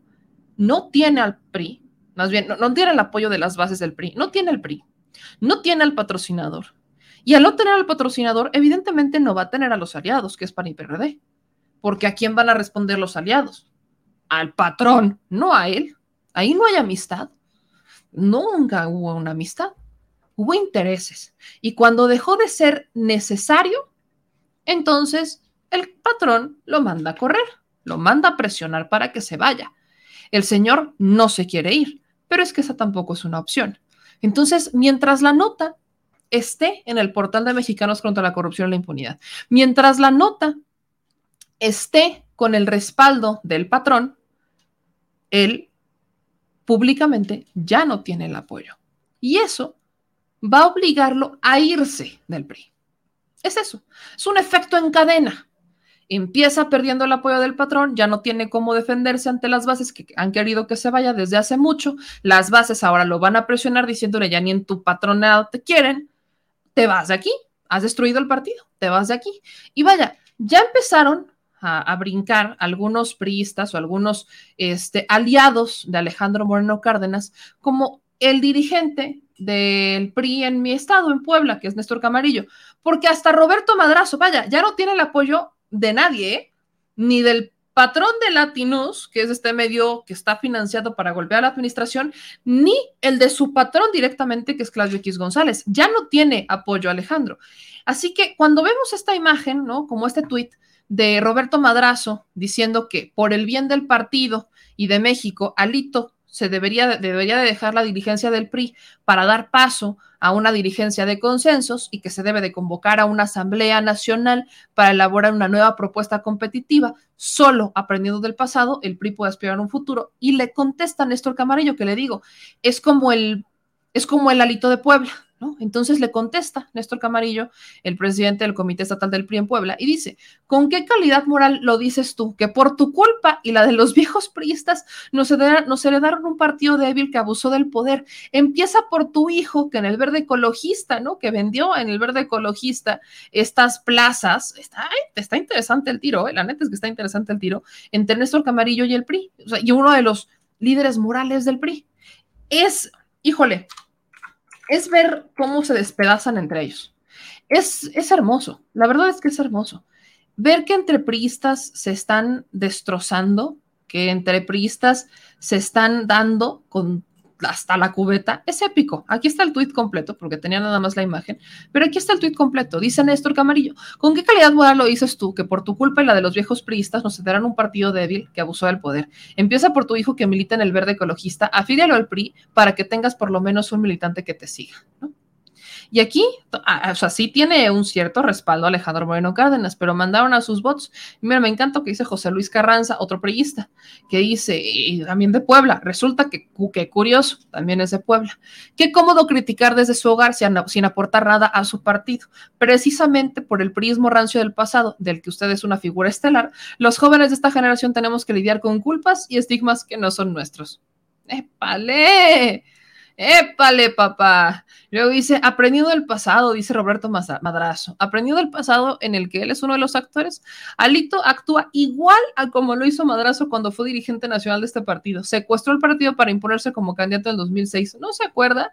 Vea nada más, es que, le digo, hay tiro, hay tiro en el PRI, bien dicen, hay tiro y pues efectivamente, hay tiro. Tenían razón, hay tiro. Priistas versus priistas. Qué chulada, qué chulada, qué tiempos, qué tiempos estamos viviendo en nuestro bonito México. Y ahora vámonos ya preparándonos para la, para la mesa, para que nuestros jóvenes se vayan preparando, porque voy a hacer este comentario. Es un agradable comentario. Fíjese que mientras en la Cámara de Diputados están festejando la salida de Francisco Javier García Cabeza de Vaca en Tamaulipas con las golondrinas y mariachi, literal, que no lo puedo poner porque pues la música nos va a generar ahí el tema de los de, los derechos de autor. Pero mientras literal, literalmente, en el, en el Congreso del Estado de Tamaulipas están festejando la salida de Francisco Javier García Cabeza de Vaca y le están cantando las golondrinas con mariachi, el Poder Judicial lo anda protegiendo. ¿Por qué? ¿Por qué no? ¿Por qué no? Al final del día, ¿qué, ¿qué, tanto es tantito? Ya de por sí odiamos al Poder Judicial, bueno, que lo odiemos un poquito más, ¿cuál es el problema? Le recuerdo que el Poder Judicial había pospuesto hasta después del proceso electoral, hasta este 8, 8 de junio, esta, este análisis del desafuero de cabeza de vaca, que llega bastante tarde, ¿no? ¿Cuál es el tema a discutir? Que es esta eh, eh, acción de inconstitucionalidad de a quién se le tiene que hacer caso. Si se le tiene que hacer caso a la Cámara de Diputados Federal, que ordena el desafuero de Francisco Javier García Cabeza de Vaca, gobernador de Tamaulipas, hace más de un año, o a la Cámara de Diputados local que se niega a desaforarlo mediante un blindaje que realizan dentro de su constitución o dentro de sus leyes. Entonces, eh, esa, es la disputa. Desde hace más de un año, eso tuvo que haber resuelto. Llevamos más de un año apelando a que pues, si el Congreso, que es la Cámara que realiza este proceso, instruyó el desafuero de cabeza de vaca, se tendrá que haber ido. Pero como en la ley de Tamaulipas no estaba regulado el tema de los desafueros, pues ellos lo regularon de última hora, blindando a cabeza de vaca, diciendo que los únicos que tienen la atribución para decir si se va o no un gobernador en funciones son ellos. Y que si ellos deciden no homologar la ley a como lo tiene la Constitución, eh, a como lo dan los diputados federales, pues ellos lo tomaron la decisión y se respeta y esa decisión es irrevocable, ¿no? Y lo hacen de forma vigente, a modo de que nadie en un futuro pudiera echarlo para atrás. Llega la nueva Cámara de Diputados, o ya la nueva mayoría de Morena, empieza el PAN a comprar legisladores, aún así tenía mayoría, y empiezan a presionar para que se vaya a cabeza de vaca, no les alcanzan los votos para echar atrás estas reformas que hace la Cámara pasada de mayoría panista, pero hoy por hoy, cabeza de vaca, pues ya se va, ya pasó el proceso electoral, lo pierde, y aunque lo van a defender, porque el que van a defender es Tamaulipas, para evitar el tema de que llegue un nuevo partido y le saque los trapitos al sol al gobernador, lo van a defender, van a impugnar y según ellos lo van a ganar. Personalmente no lo creo. Al contrario, creo que les puede salir el tiro por la culata. Pero, mientras todo este escenario pasa, un ministro tenía que resolver a quién se le debía de hacer caso. En dado caso que el ministro dijera que efectivamente se le tenía que hacer caso a la Cámara Federal, pues entonces Cabeza de Vaca está en serios problemas porque a partir de ese momento ya no tendría fuero. En un segundo punto, lo que en realidad pasó es que el ministro de la Suprema Corte lo vuelve a posponer. O sea, ya le habían puesto una fecha desde la semana pasada, tenía que ser antes del proceso electoral, lo posponen al, pasando el proceso, llega el día y entonces el ministro ponente Juan Luis González Alcántara Carranca que ya tiene un proyecto que va a presentar ante la Suprema Corte de Justicia de la Nación, en donde propone que se le respete el fuero, ¿eh? porque el ministro Carranca propone que a cabeza de vaca se le mantenga el fuero y es más, que se le perdone todo pecado y se anule la orden de captura en su contra. Hasta ese grado llegó Carranca. Hasta ese grado llegó Carranca. Esto, esto es épico.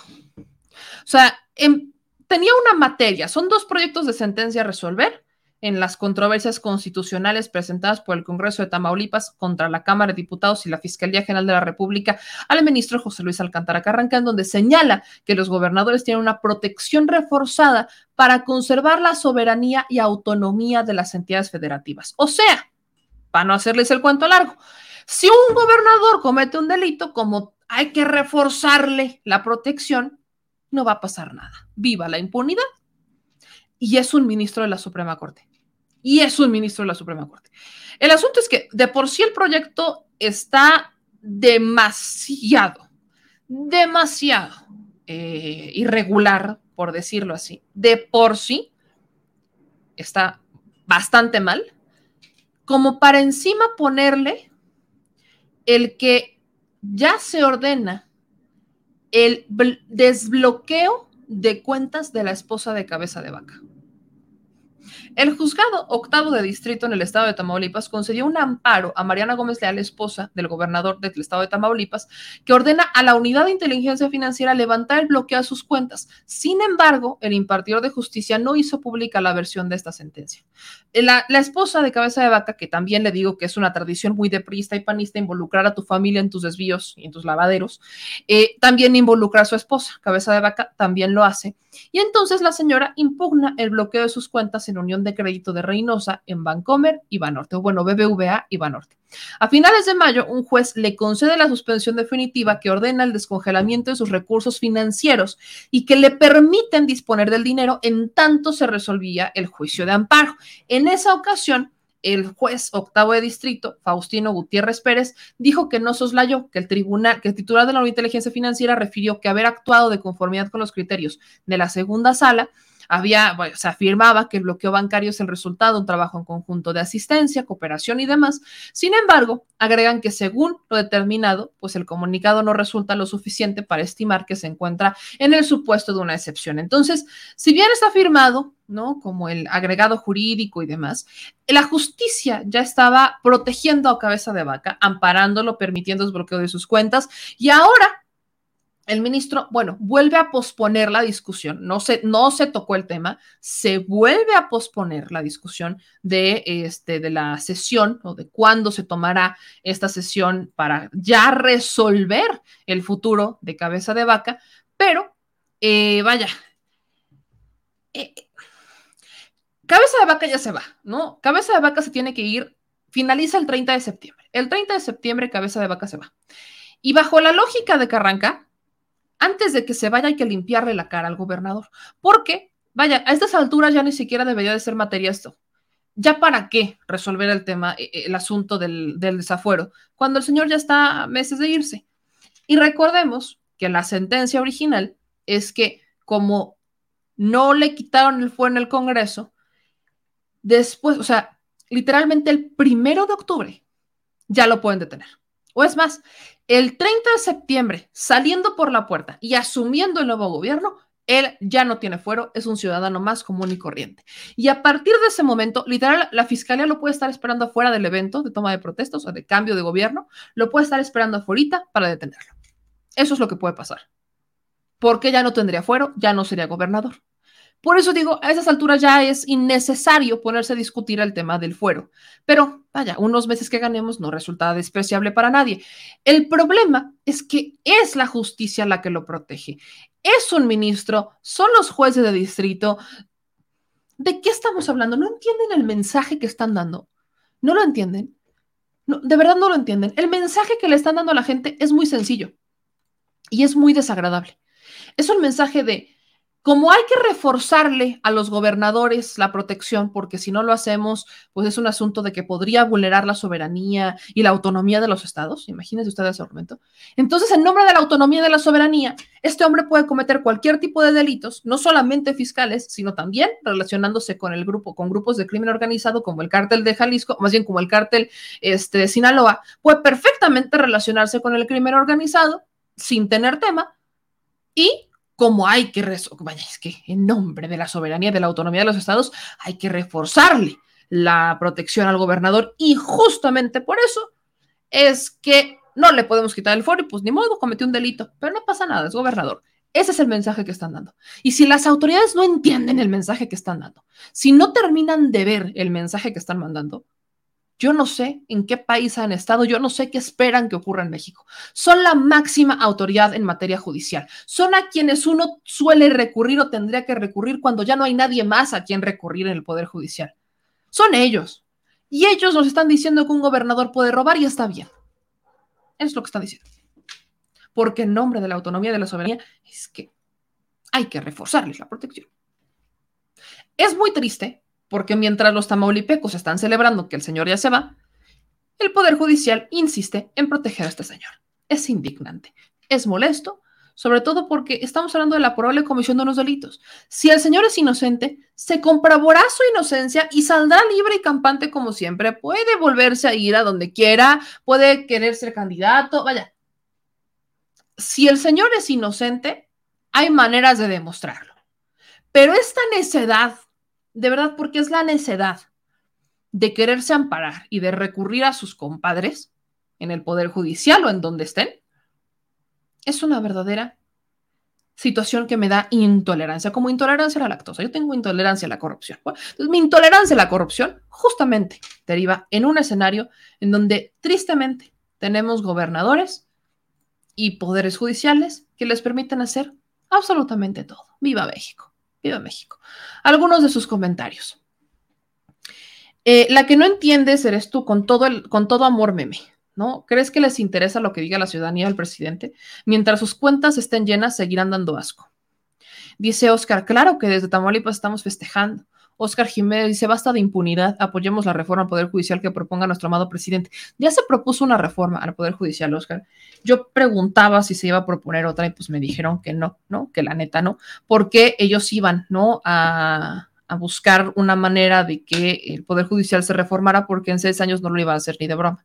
Entonces estaban buscando, pues es un camino largo y la opción es pues poner a estos nuevos ministros que vengan con esta ideología 4T y que quieran hacer su parte. Esa es la opción pero ya no, hasta donde tengo entendido, ya no va a haber otra reforma al Poder Judicial. Gracias a Refugio Ramírez que nos manda un super chat de 20 dólares y dice, ahora sí saben por qué Anabel Hernández le está dando, le está picando las costillas al presidente, porque cuando el presidente dice que el fiscal tiene toda mi confianza, paró su confianza, no nada más se la dio al fiscal, sino todo el Poder Judicial. El, fiscal no pertenece o la fiscalía no pertenece al Poder Judicial, refugio, eso es importante aclararlo. Debería o parecería, pero no pertenece al Poder Judicial. Eh, pertenece al Poder Ejecutivo, pero es un autónomo, como el INE. Entonces, sí, aunque sí entiendo el punto, entiendo el punto, eh, la fiscalía es el inicio, es, el inicio de la escala en el Poder Judicial. Ahí radica. Dice Tomás López, ¿qué pasó, meme? ¿Los pianistas son cómplices del Poder Judicial? Pues por supuesto, ellos los han puesto. Adel, dice Ciro Gómez Leiva que es por las elecciones, para que no la impugne cabeza de vaca. Dice que la Suprema Corte está con Morena. Yo no sé en qué mundo o en qué México vive Ciro, la neta, ¿eh? No sé. Dice Gabriel, meme, desafortunadamente lo que esperan es que no suceda algo y todo se quede en impunidad, como tristemente ha pasado siempre. Y dice, hay que ver quién propuso al ministro, seguro fue en tiempos de Fox y Calderón. Déjeme, se lo confirmo, pero si no estoy mal, Carranca lo propuso el presidente. Si no estoy mal, fue una de las propuestas del presidente. Déjeme, se lo confirmo. Este, ahorita le, le, paso el, el dato.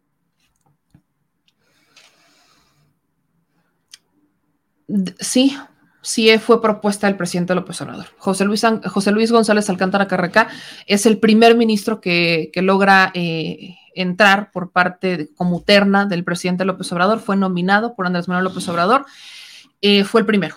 Fue el primero, es la primera terna que manda el presidente y fue la primera elección. Ya, solo quería confirmarle el dato, pero sí, él acaba de entrar. Él fue el primero que nombra al presidente. Eh, desde el 20 de diciembre del 2018 es ministro de la Suprema Corte. Entonces, pues sí, imagínese a, a Carrancal lo puso López Obrador. Vean nada más. Pero bueno, vamos a darle ya a nuestro análisis de México a mi diestro, porque definitivamente hay mucho que platicar. Sobre todo estas falsas victorias de la oposición. Así que prepárense, mi gente, porque hoy sí tenemos casi, casi casa llena con Edwin, Shalom y Steph. Vámonos a México a mi diestro.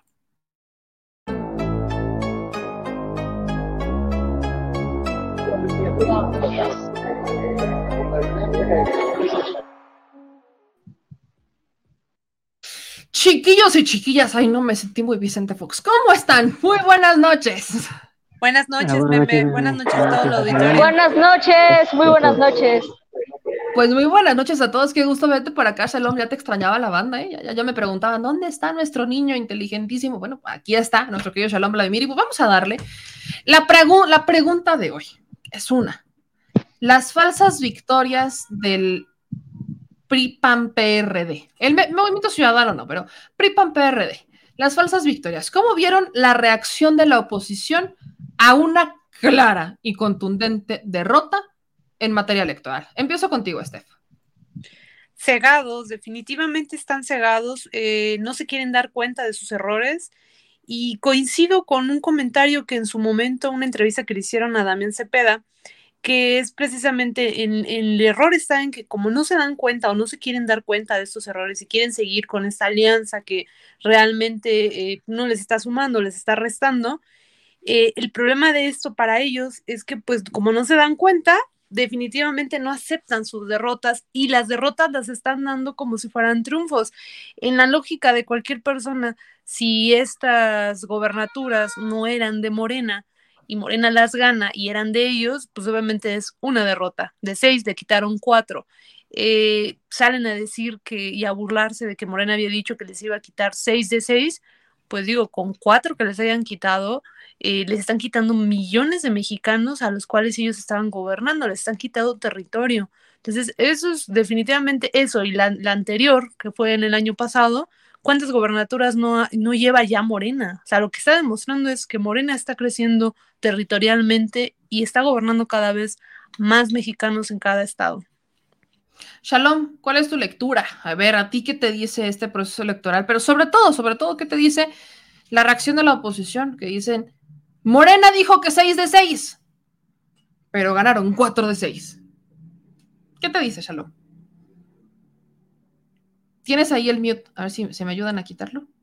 Ahí está, listo. Pues la verdad para mí es una completa decepción, algo que ha ocurrido en estas elecciones. Me da mucha risa, la verdad, ver cómo la oposición sale a decir que ellos ganaron, cuando en realidad lo único que hicieron fue retomar sus dos bastiones priistas pero perder cuatro gobernaturas es algo impactante. Vemos el avance que ha tenido Morena.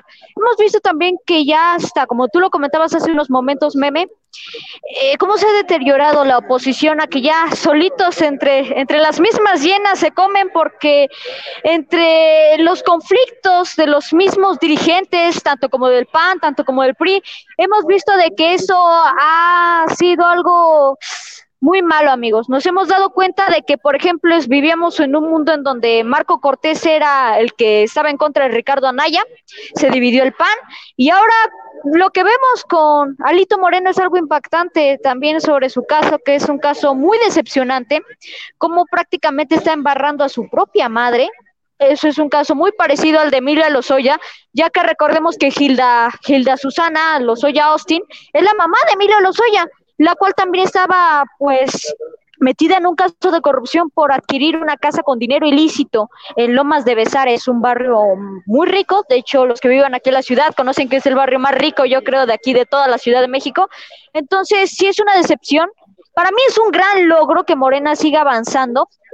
Y bueno, Marco Cortés, Salito Moreno salen a decir que ganaron, y que le dieron una paliza a Morena y a Juntos Haremos Historia, pero yo creo que la paliza fue para ellos, porque perder cuatro estados en los cuales era tus bastiones priistas, pues es una decepción para todos ellos.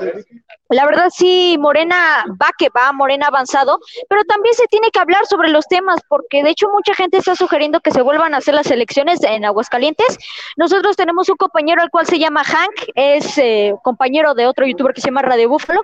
No sé si te enteraste, meme, ellos fueron agredidos allá mismo en Aguascalientes, y la verdad es un caso bastante impactante de cómo ellos fueron agredidos, de hecho hasta los secuestraron cómo se ha deteriorado la imagen de la oposición y cómo cada vez vemos que cambian y cambian de estrategia. Así es la oposición, desgraciadamente, y cada vez van perdiendo más. No, bueno, claro que este fue un tema. En cuanto me enteré, eh, en cuanto vi el video y vi las notificaciones, le pedimos a, al diputado Mauricio Canteo que le mando un abrazo, que nos echan la mano, hablándole a las Fuerzas Armadas, porque él está dentro de la Comisión de Seguridad, entonces, eh, de Seguridad Nacional. Entonces dijimos, échanos la mano para ubicar en dónde están y nos ayudó a darle parte al ejército para localizarlos. Después ya nos entramos en ese proceso que, bueno, ya habían este, aparecido, pero exactamente el deterioro de la oposición. Y qué bueno que lo mencionas, Shadai, porque te voy a preguntar eso a ti, Edwin.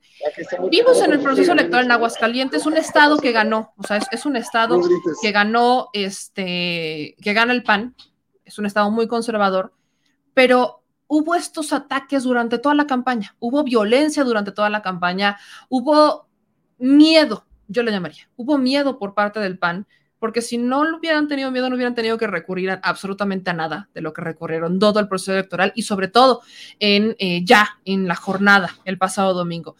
¿Cómo viste tú la oposición, sobre todo en estos estados? ¿Tenían miedo? ¿Tienen miedo? ¿Y por eso están reaccionando así?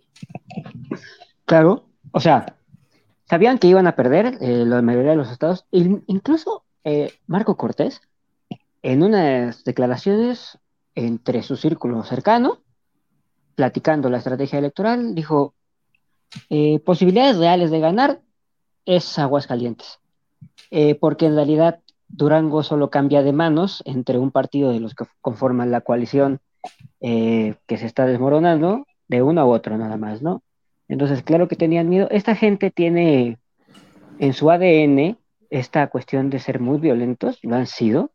O sea, es que se nos olvida el pasado histórico del PAN, pero ahí acabaron muchos cristeros y ahí acabaron muchos sinarquistas, sinarquistas, un, poco, un movimiento político poco conocido de principios de los 20, eh, que tomaron eh, las armas contra el gobierno, ¿no? Entonces se nos olvida este, este, este ADN muy violento que, que está en el PAN. Y aquí ahora, en tiempos modernos, pues está muy vinculado también al crimen organizado y siempre ha tenido esa lógica gangsteril de actuar, de, de, golpear a militantes de otros partidos, de, de, amedrentarlos, de amedrentar a los representantes de casilla, a los, a los promotores del voto cuando se está, bueno, de la campaña, cuando se está realizando la campaña. Entonces, sí, sí tenían miedo y, por ejemplo, noto cierta...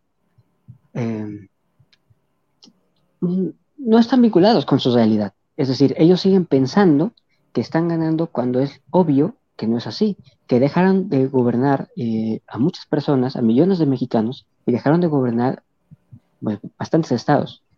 Entonces creo que, creo que en eso están. Eh, el siguiente año hay elecciones también, que básicamente son vestiones del PRI, que va a perder.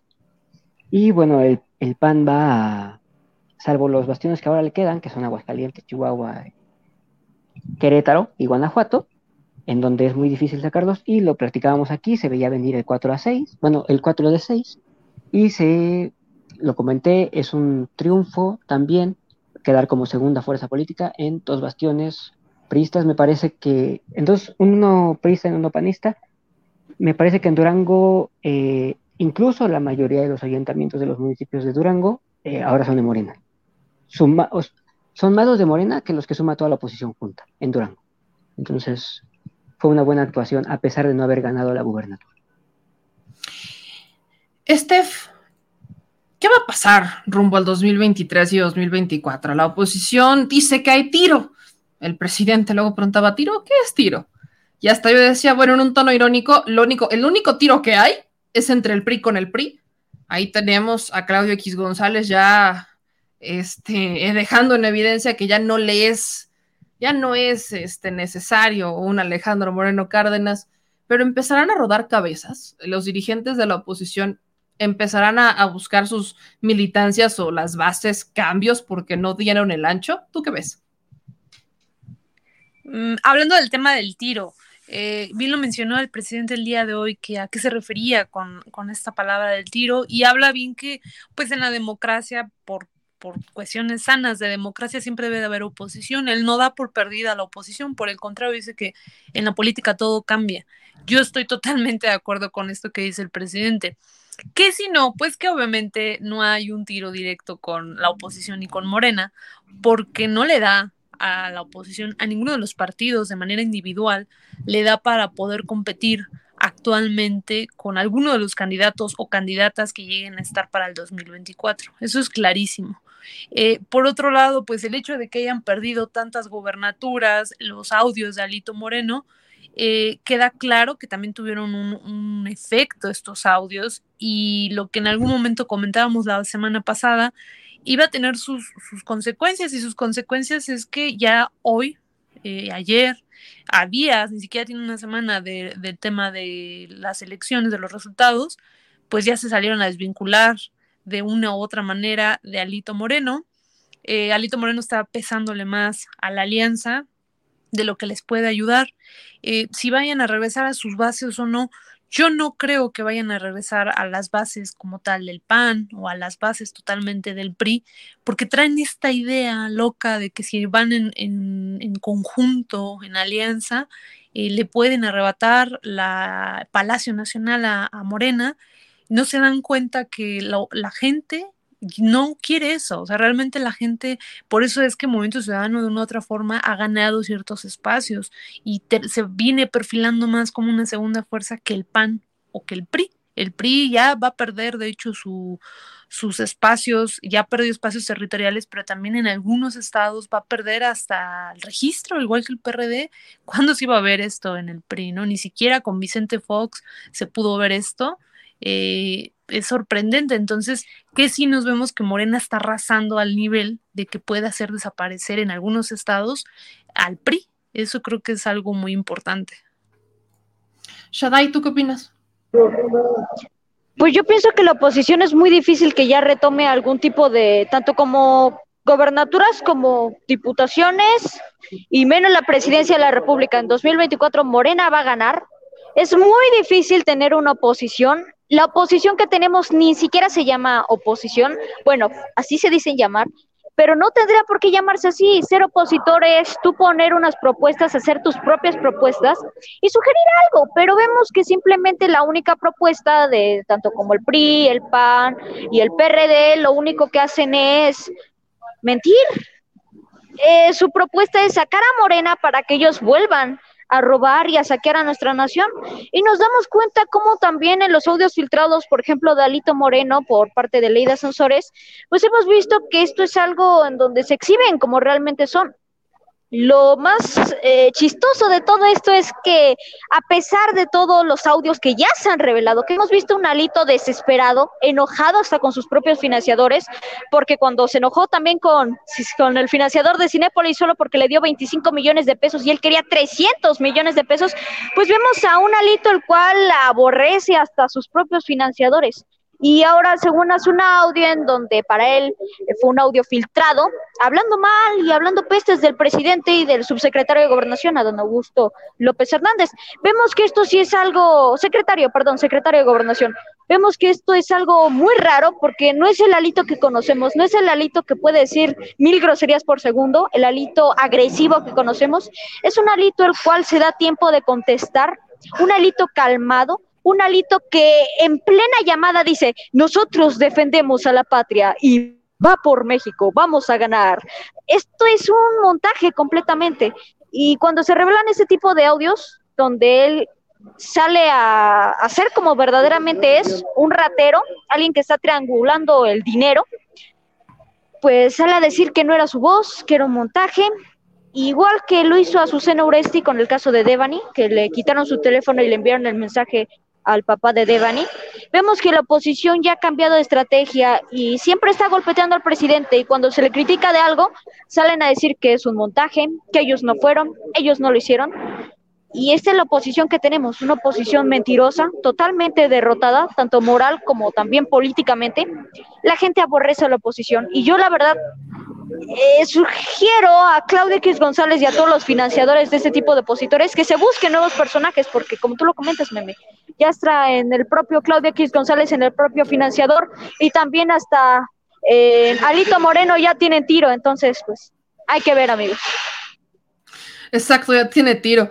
Edwin, el tiene tiro la oposición dentro de la propia oposición, que, al, que vaya, que Claudio X González ya se busque nuevos perfiles, que se busque nuevos perfiles. Hay nuevos empleados. Nuevos perfiles, más bien, hay nuevos empleados.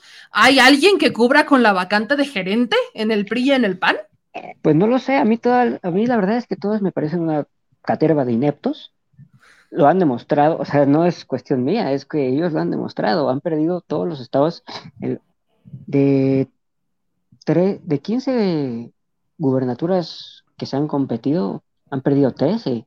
Y entonces, pues claro que a mí me parece que no tienen cuadro. Hace mucho que, se, que estos tres partidos actúan desde una lógica, digamos, empresarial. Lo único que buscan, sobre todo sus dirigencias, lo único que buscan es beneficio personal, el mayor beneficio personal, digamos, en términos económicos, con el menor costo o esfuerzo posible. Entonces, Claro que hay tiro entre ellos, yo lo, mencionado a lo largo de mis participaciones, ellos se van a partir la cara por, por, por candidaturas, ver quién tiene la culpa.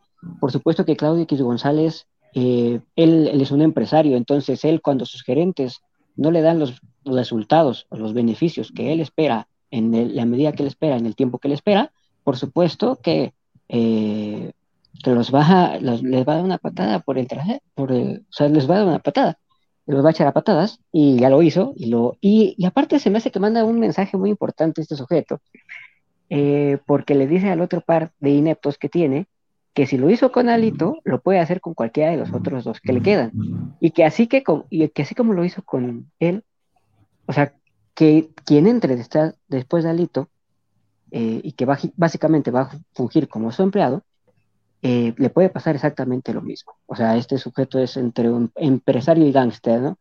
Igual a los grandes gángsteres, cuando sus, sus soldados eh, no hacen o no cumplen las órdenes que se les da, optan por eliminarlos. Y es lo que pasó con el, el reportaje este de movimiento de mexicanos contra la corrupción y la impunidad. Esa información que saca eh, el señor X González la tiene desde hace bastante tiempo y solo estaba esperando el momento para decidir, para medir la ineptitud de este sujeto en cuestión, que es el presidente nacional todavía del PRI, y para soltar esto. Y no dudo que tenga información similar de otras figuras, tanto del PAN como del PRD, incluso de Movimiento Ciudadano. Por eso es que también está insistiendo el Estado porque si no acceden a, unirse a esta alianza, eh, va a soltar algún reportaje de alguna figura del movimiento ciudadano. Yo incluso he pensado que el caso del Movimiento Ciudadano, el tema de la denuncia del Partido Acción Nacional en contra de Samuel García y Mariana Rodríguez, tiene más que ver con un tema político que con la muerte de este menor, menor Ángel. Pero a ver, hablando de Movimiento Ciudadano, dice Daniel Hernán, el nuevo gerente del PRI será Joavi López del Movimiento Ciudadano, que cada año sale en los spots, que a estas alturas pues creo que ya será mayor de edad. Preguntarles qué hay con Movimiento Ciudadano, qué va a pasar con este partido que ha sido amenazado por eh, Claudio X González de que si no se integran a la coalición va por México va a haber consecuencias, el hecho de que le responda va por México, eh, más bien dos tres eh, personajes de Movimiento Ciudadano diciendo a nosotros no nos vengas a amenazar, no nos vamos a mover. Vaya, lo platicábamos la semana pasada, pero creo que bajo este contexto yo les preguntaría, ¿está funcionando la estrategia de Movimiento Ciudadano de irse solo? ¿Es una estrategia viable? ¿Es una alternativa siquiera? Eh, ¿Es una alternativa de nación, Movimiento Ciudadano en este momento, Estef? No, no, no es una alternativa de nación, ni siquiera de proyecto de nación, sin duda. Pero para las personas que andan un poco distraídas, probablemente sea pues otra, otra cosa que no es. Hay gente que no quiere votar por el PRI o por el PAN o ya el PRD ya ni nombrarlo, y que tampoco se siente identificada o se siente, pues, no sé, defraudada, a lo mejor así por así decirlo, por este nuevo gobierno, el gobierno del presidente Andrés Manuel. Entonces, esos son los que normalmente se van a jalar para allá y sobre todo el, lado conservador, este lado conservador que ya no le agrada lo que le está ofreciendo el PAN, lo que le está ofreciendo el PRI. Entonces son los que normalmente se van a movimiento. Sin duda, a movimiento eh, creo que ha sido el partido que más le ha beneficiado esta alianza que tiene la oposición, porque la gente ubica como una masa de corrupción al PRI, PAN y PRD, y movimiento lo ven como algo ajeno a eso. Pero también hay algo muy claro, movimiento ahora para el 24 va a tener que definirse, va a tener que definir si sí va con ellos en alianza, como fue en el 2018, o va de manera independiente eh, con algún candidato que, tenga. Entonces, lo va a tener que definir a pesar de las amenazas y todo. Algo dijo el día de ayer el senador Ricardo Monreal, que él sí veía Movimiento Ciudadano sumándose a, esta alianza. Entonces, si hay este, esta suma, pues igual, ¿no? Pues, él comenta que podría haber como un cierto peligro. Yo no creo que haya un cierto peligro porque sí están restados, muy restados la oposición, hablándose del PRI, PAN y PRD. El movimiento no está tan restado, pero tampoco significa esa fuerza que pudiese quitarle la presidencia a Morena.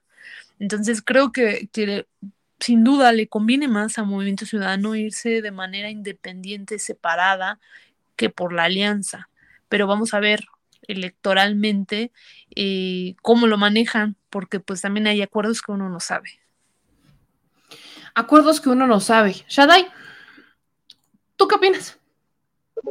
Pues principalmente yo pienso algo y es que es muy difícil que Movimiento Ciudadano recupere el poder que tenía en un inicio, ya que al inicio pues parecía ser un nuevo partido, como siempre promoviéndonos y prometiéndonos algo que nunca cumplirían, de que iban a remodelar México, que iban a ayudarlo, pero ya cuando llega Samuel García a la, a la gobernatura, pues nos damos cuenta de que empieza a afectar a Movimiento Ciudadano con el caso del niño del DIF, con el caso de Devani, poco a poco la fuerza de Movimiento Ciudadano se va deteriorando.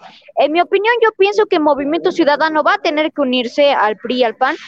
Y como lo comenta Stephanie, la gente ya está harta de estos partidos. Eh, aquí la clave, otra vez, y no sé si les funciona ya, sería fundar un nuevo partido pero ya es muy difícil porque la gente ya identifica estos partidos, está votando por Morena, Morena está ganando muchísimas gobernaciones, entonces Morena está yendo muy fuerte, todo apunta que para el 2024 Morena va a ganar por paliza. Entonces, sí es difícil que por parte del Movimiento Ciudadano logren algo. Yo la verdad sí todavía no puedo afirmar nada, me cuesta decidir entre si van a ir eh, en este caso en coalición con PAN, PRI y PRD, o si se van a ir separados cualquiera de los dos casos yo creo que no van a poder hacer nada con Morena y hay que ponernos a ver de que cualquiera de sus esfuerzos no van a valer la pena. Edwin, ¿tú qué dices? Monreal, bien lo decía Steph, ya prácticamente aseguraba que va a haber coalición en el 2024, que no había que minimizar a la oposición y que él no se iba a ir a la oposición, ¿no? Porque también una de las teorías que más circula es que Monreal, al no conseguir la, la candidatura en Morena, se iría a Movimiento Ciudadano y cuando afirma que pues, Movimiento Ciudadano y el PRI PAN PRD van a ir juntos, pues la teoría es que entonces se iría a estos partidos. ¿Tú qué opinas? Pues primero con Monreal hay que tener bastante cuidado con lo que dice y lo que hace. ¿Por qué?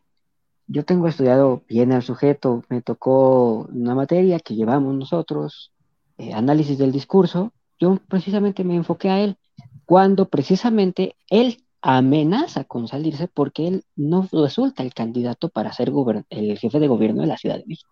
Y ahí lanzó la amenaza de que se iría, cosa que terminó sin hacer. Ahora está diciendo, no, yo no me voy. Quizá termine por hacerlo. Digo, para sacar 10% de la votación nacional, si bien le va. Con todo y que vaya con la plataforma de la, de la alianza PRI-PAN-PRD a la que posiblemente se sume MC. Yo veo a MC, a Movimiento Ciudadano, sumándose a algún bloque. Reitero, cuando hay dos bloques, no conviene quedarse en medio. A menos que te encante la irrelevancia política, entonces sí, quédate en medio.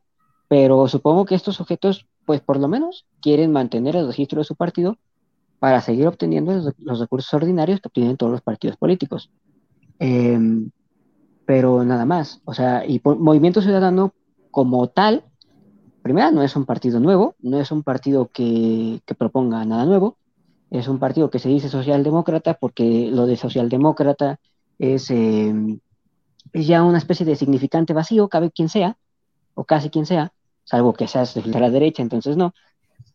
Em, lo conforman viejos priistas, viejos panistas, viejos periodistas y viejos agentes políticos que a la hora de querer crear un partido eh, resultaron eh, o sea, resultaron un fiasco o que simplemente no pudieron jugar con las reglas del sistema de, partidos mexicanos. Por ejemplo, en Movimiento Ciudadano está lo que fue el Partido Socialdemócrata y otro partido que surgió allá en los 2000, 2002, que se llamaba Democracia Social y cosas por el estilo, organizaciones por el estilo son lo que hoy conforman a Movimiento Ciudadano. Entonces, sí lo veo en una alianza y se le acaba el tiempo y tan se le está acabando el tiempo que por eso el, patrón, Claudio Q. González, eh, se está viendo tan insistente, porque los quiere la alianza o va a pasar a, atacarlos, ¿no? Es, en esa, es precisamente lo que mencionaba, cuando, cuando estás en medio de dos bandos, si no te decides, te vas a ganar el desprecio de los dos. Y Movimiento Ciudadano está a punto de caer en esa situación. Y hago esta pregunta de cierre para los tres. También se habla de otra alianza, y es la de Movimiento Ciudadano con Morena PT Verde. ¿Qué tan viable la ven, Estef? Pues la veo un poco compleja, no lo veo tan, tan viable. Digo, PT y Partido Verde han estado, PT ya había, ya se había ido en alianza desde el 2018. Partido Verde no se fue en alianza en el 2018, pero en, hablando en temas de gobierno, de legislación, lo ha hecho, eh, pero Movimiento Ciudadano no. Entonces creo que lo veo difícil, no imposible, porque también hay que recordar que ahora con el problema que tuvo el gobernador de Nuevo León, el presidente pareciera que no, pero precisamente con el tema de Devani fue eh, al presidente y eso le mermó muchísimo eh, todo este ataque que ya traía Samuel García. Eh, igual Alfaro, cuando entró el presidente estaba muy, muy agresivo y ahorita ya está muy tranquilo. Eh, hay que leer un poco a estos dos personajes que son pues, los gobernadores que tiene MC y esto que sale a decir Dante Delgado de que no, no se va a ir a, esta alianza respondiéndole a Ricardo, eh, podría ser dos cosas. Una, que sí no se piensan ir, o dos, es un doble discurso en donde le hace mancuerna también a Ricardo, por supuesto, pero todo podría pasar. Yo sí tengo claridad de que en la política nada está escrito.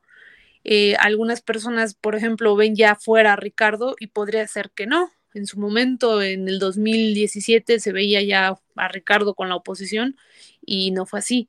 Creo que también esta parte, en eso sí coincido con, con el senador Ricardo, es no minimizar a la oposición, porque cuando se minimiza se confía, precisamente lo que ellos en su momento hicieron con, con Andrés Manuel en el 2018 minimizaron a Andrés Manuel, minimizaron a Morena en el 2015 y Morena ahorita es un monstruo imparable. Entonces creo que también esta parte de no minimizar, no confiarse, porque a veces los enanos crecen. Entonces podría hacerse esta unión o no, ahí no tengo mucha claridad, pero nada está escrito. Shadai, ¿tú qué dices? ¿Habría oportunidad? Pues yo pienso que es difícil que haya una oportunidad porque principalmente, como lo comenta Steph, eh, sobre este tema de Samuel García, pues afectó mucho a la, visión de Movimiento Ciudadano. Yo pienso más bien que una vez ya que el PAN y PRI estén completamente derrotados, van a empezar a inmigrar. Todos los del PAN, del PRI, el PRD van a ir a Movimiento Ciudadano, intentando buscar algo. Es difícil que los aceptemos, pero yo creo que como lo comenta Steph, no hay que, no hay que tampoco pues uh, minimizar porque puede que a lo mejor agarren poder y sí puede que sea una fuerte posición Movimiento Ciudadano, porque es el único partido al cual la gente no le ha tirado tanto como al PRI o al PAN. Entonces sí es un partido fuerte por ahora, pero que poco a poco va perdiendo su poder. Al inicio era como, wow, la nueva esperanza para la oposición, pero sí se va deteriorando y sí es algo bastante pues bueno para nosotros, porque la verdad, en mi humilde opinión, no queremos corruptos ya. Nosotros lo que queremos es limpiar la corrupción. El presidente lo ha dicho, aún no se ha ido lo que se tiene que ir ni ha llegado lo que tiene que llegar. Pero el presidente es un excelente acadrecista, él sabe también a quiénes elegir y a quiénes no elegir.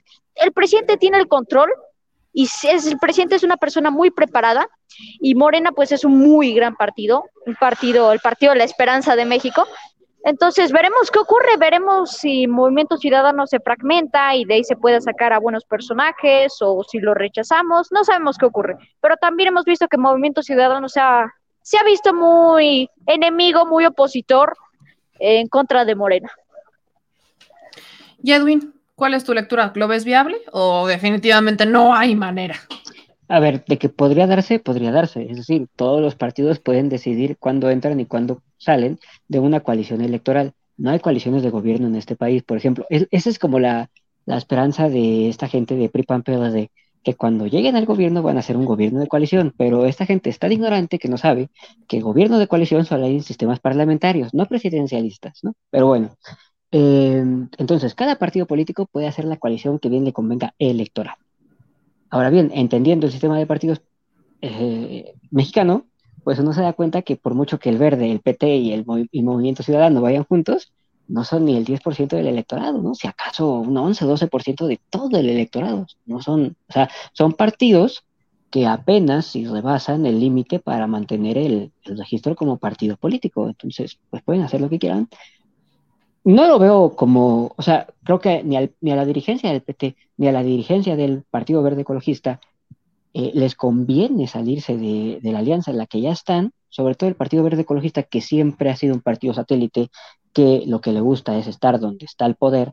En su momento eh, traicionó al PRI para aliarse con el PAN para que ganara precisamente Vicente Fox. Eh, y ahora eh, traiciona a sus aliados que, es- a los que con los que siempre estuvo para eh, estar orbitando cerca del gran partido que es Morena. Me refiero gran por, por su número de militantes, por su número de votantes, por el poder, eh, por donde ya gobiernan. ¿no? Entonces, bueno, creo que a ninguno de los dos les conviene apartarse de, de la órbita de Morena. Y bueno, Movimiento Ciudadano, si es que opta por seguir en solitario, pues caerá en la irrelevancia política y lo peor para ellos va a ser que se van, será que se ganará el desprecio de tanto un bando como del otro, y ya está pasando, reitero. Claudio Q. González no amenaza en balde, ya lo vimos. Tienes razón, ya lo vimos, y ahí están los resultados. Adiós, Alito, que tengas buen viaje. Insisto, nada más pasa el código de descuento de las propiedades, esto está chido. Chicos, como siempre les agradezco mucho que nos acompañen en estos miércoles de México a mi diestro. Ayúdenme dando sus redes sociales en donde los pueden seguir. Mi querida Steph, ¿dónde pueden seguirte a ti? Muchas gracias, Meme, por la invitación. Muchas gracias por estar aquí. Eh, a mí pueden seguir en TikTok, Instagram, eh, Twitter como Stephanie Lavalle 7. Así estoy en todas las redes sociales. Mi querido Shaddai, ¿a ti en dónde pueden verte en todos los canales? Cuéntanos. Bueno, nosotros somos del canal Shalom Vladimir y 4T, la nueva generación. Antes de despedir rápido, quiero comentarles algo muy, muy rápido. Parece que sobre este tema de Alito, de lo de su mamá y sobre este, esta triangulación y las propiedades, parece que se está repitiendo la historia, porque cuando estuvo Emilio Lozoya y la Fiscalía General de la República le pidió en su cartita, porque fue justo, curiosamente, un 5 de enero, entonces fueron 39 años para, para Emilio Lozoya y 25 para, para su mamá, ya que pues ella compró la propiedad en Lomas de Besares con dinero ilícito. Pero aquí es cuando viene lo impactante. El papá de Emilio Lozoya se llama Emilio Lozoya Salman. Él es abogado y tenía un, un gran comité de abogados gigantesco, prácticamente los mejores que había. Pero desgraciadamente, Emilio Lozoya empezó a negociar su libertad, pero se olvidó por completo de su madre. Entonces, y aquí es cuando yo digo que la familia Lozoya, hasta la misma familia Lozoya ya se fragmentó porque al prácticamente no preocuparse por su propia madre, perdón que lo diga así, pero este, este Lozoya no tiene madre. eh, vemos que Emilio Lozoya, al no preocuparse en ningún momento por ella, su papá le retira su apoyo, su hermana está extra, bueno, eh, huyó a Alemania para no ser extraditada y por otro lado su esposa pues parece que ya está tramitando el divorcio porque le puso el cuerno el mismo Emilio Lozoya con una rusa. Entonces es un tema que yo pienso humildemente en mi opinión que a lo mejor con este tema de Alito cuando embarren a su mamá porque su mamá no tiene foro efectivamente pues a lo mejor lo metan a la cárcel y aquí es cuando Alito sale a relucir su su egoísmo y no busque la libertad de su mamá. Entonces es importante también sobre este tema. Pero bueno, simplemente lo quería dejar sobre la mesa. Le repito las redes sociales, estamos como Shalom Vladimir, es S-H-A-L-O-M y Vladimir como Vladimir Putin, aquí como se puede mostrar en pantalla. Y nuestro otro canal es 4T, la nueva generación. Número 4, la letra T, la nueva generación. Les pedimos su apoyo para que nos ayuden a compartir el canal de Shalom Vladimir para que lleguemos a los 20 mil suscriptores que próximamente ya vamos para allá. Así que gracias, meme, muchas gracias.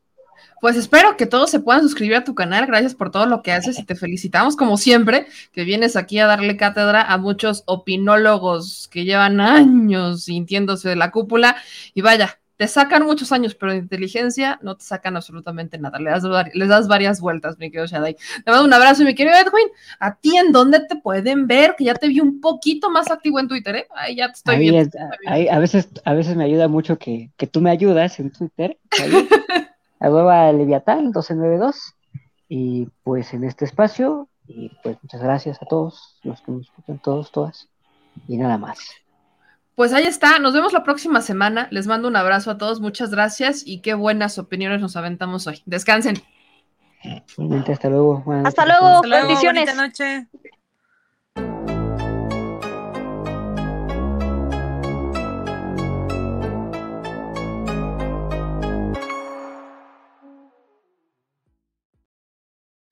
Pues ahí está la opinión, ahí está la opinión de los jóvenes, qué bonito, qué bonito que cada vez tengamos más opiniones. A mí me encanta, me encanta. Por ahí me dicen, es que, qué aburrido, no me importa, no me interesa. Estas mesas no se acaban porque estas mesas me, me encanta que, que exista un relevo generacional y que no me tenga yo que esperar a tener 40 años para iniciarlo. Qué padre, qué padre iniciarlo todavía cuando entramos dentro del de el rango de juventud y hacerlo con quienes son todavía más jóvenes y con quienes son incluso de nuestra edad. Pero bueno, vamos con las últimas noticias. Hay tiro y este tiro es de Roberto Gil Suárez. Otra vez, Roberto Gil Suárez, el panista, le avienta un tiro, le canta un tiro a Santiago Nieto. Este pleito, este pleito es añejo. Recordemos que Roberto Gil Suárez es, eh, pues fue el primer esposo de Carla Humphrey, la actual esposa de Santiago Nieto. Y en este hilo dice eh, Roberto Gil Suárez lo siguiente. Nuevo hilo sobre las inconsistencias patrimoniales y financieras de Santiago Nieto. En su declaración fiscal de 2019, Santiago Nieto reportó ingresos acumulables por 2.300.089 pesos, dedujo gastos por 181.110 pesos y sus pagadores le retuvieron 628.149 pesos por concepto de ICR. Significa que su disponibilidad total para este año fue de 1.490.830.000 pesos. Eh, resulta que durante 2019 pagó intereses por diversos créditos hipotecarios, pero al menos un monto de 500.084 pesos. Entonces, de los 1.490.830 pesos, le quedaron 990.746 pesos. Pero eso no fue obstáculo para animarse a comprar un DEPA en Santa Fe, en Ciudad de México.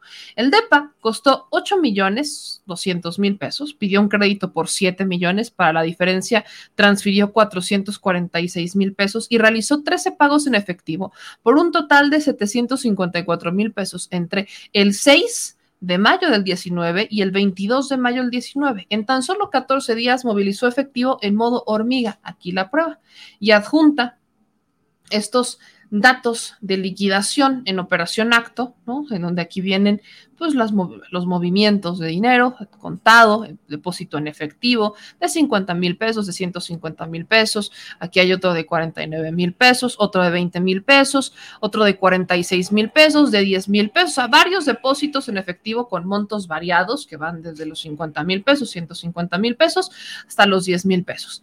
Si Pitágoras no miente, para estas alturas a Santiago Nieto le faltan 209 mil pesos 209.254 pesos para cuadrar su propia declaración fiscal. Pero entonces surge la pregunta, ¿con qué vivió durante este año? Quizá la respuesta está en la red de empresas fachada que se facturan entre sí, reportan pérdidas y terminan en Santiago Nieto. Una de ellas es Revés Materiales y Construcciones, listada por la Secretaría de Hacienda y Crédito Público como empresa que vende facturas y simula operaciones. En 2020 pagó intereses por 691.757 pesos y en 2022 por 649.054 pesos. Sin embargo, Santiago N, y así lo pone, ha declarado reiteradamente haber adquirido en 2020 créditos hipotecarios aún mayores, tres veces más que en 2019. ¿Cómo le hace para deber más pero siempre pagar lo mismo? Esa es la pregunta de Roberto Gil. Roberto Gil Suárez se la trae casada a Santiago Nieto, pero casada, sobre todo desde que Santiago Nieto pues ha emprendido una guerra pública en contra de Francisco Javier García Cabeza de Vaca.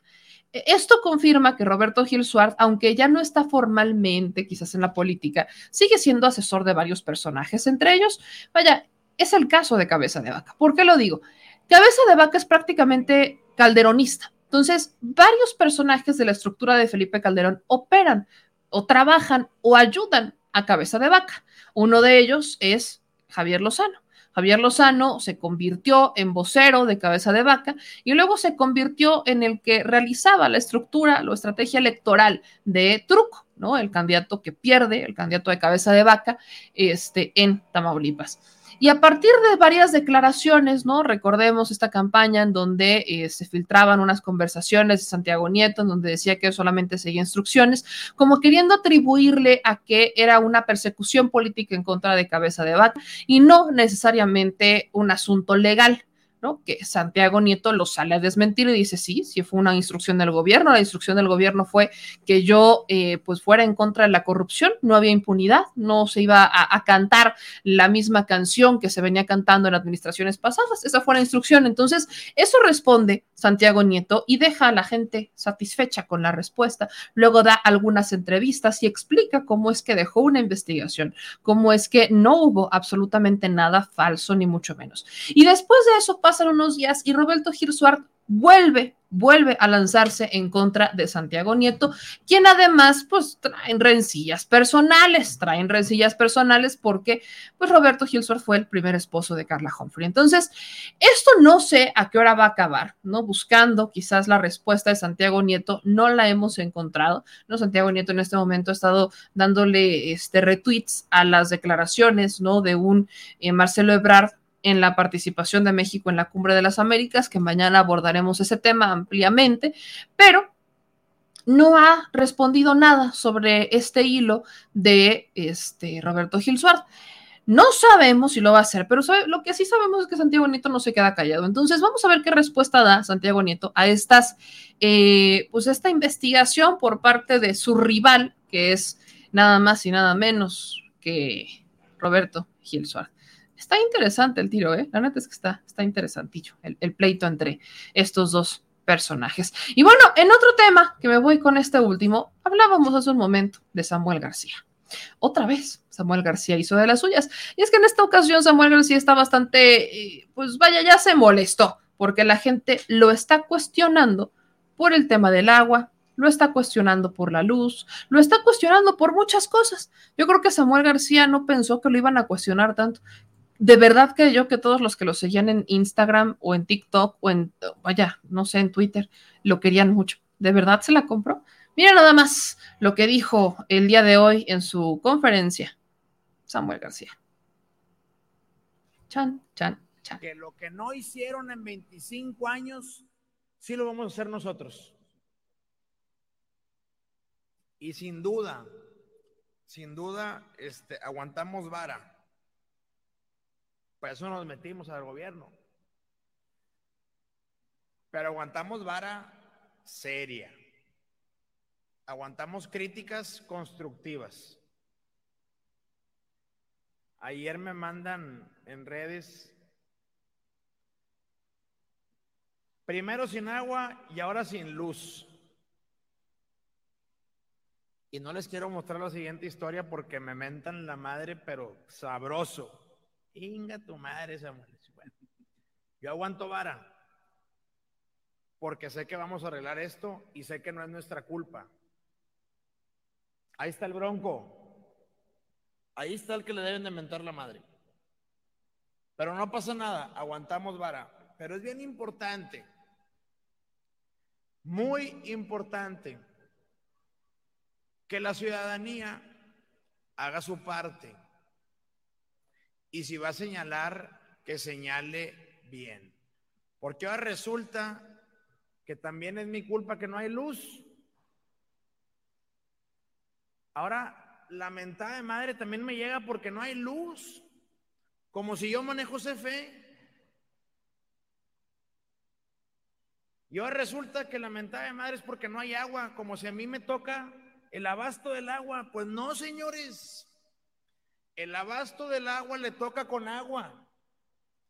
El abasto de luz le toca a la CFE. agua y drenaje le toca organizar con los alcaldes la distribución. Pero ¿qué distribuye?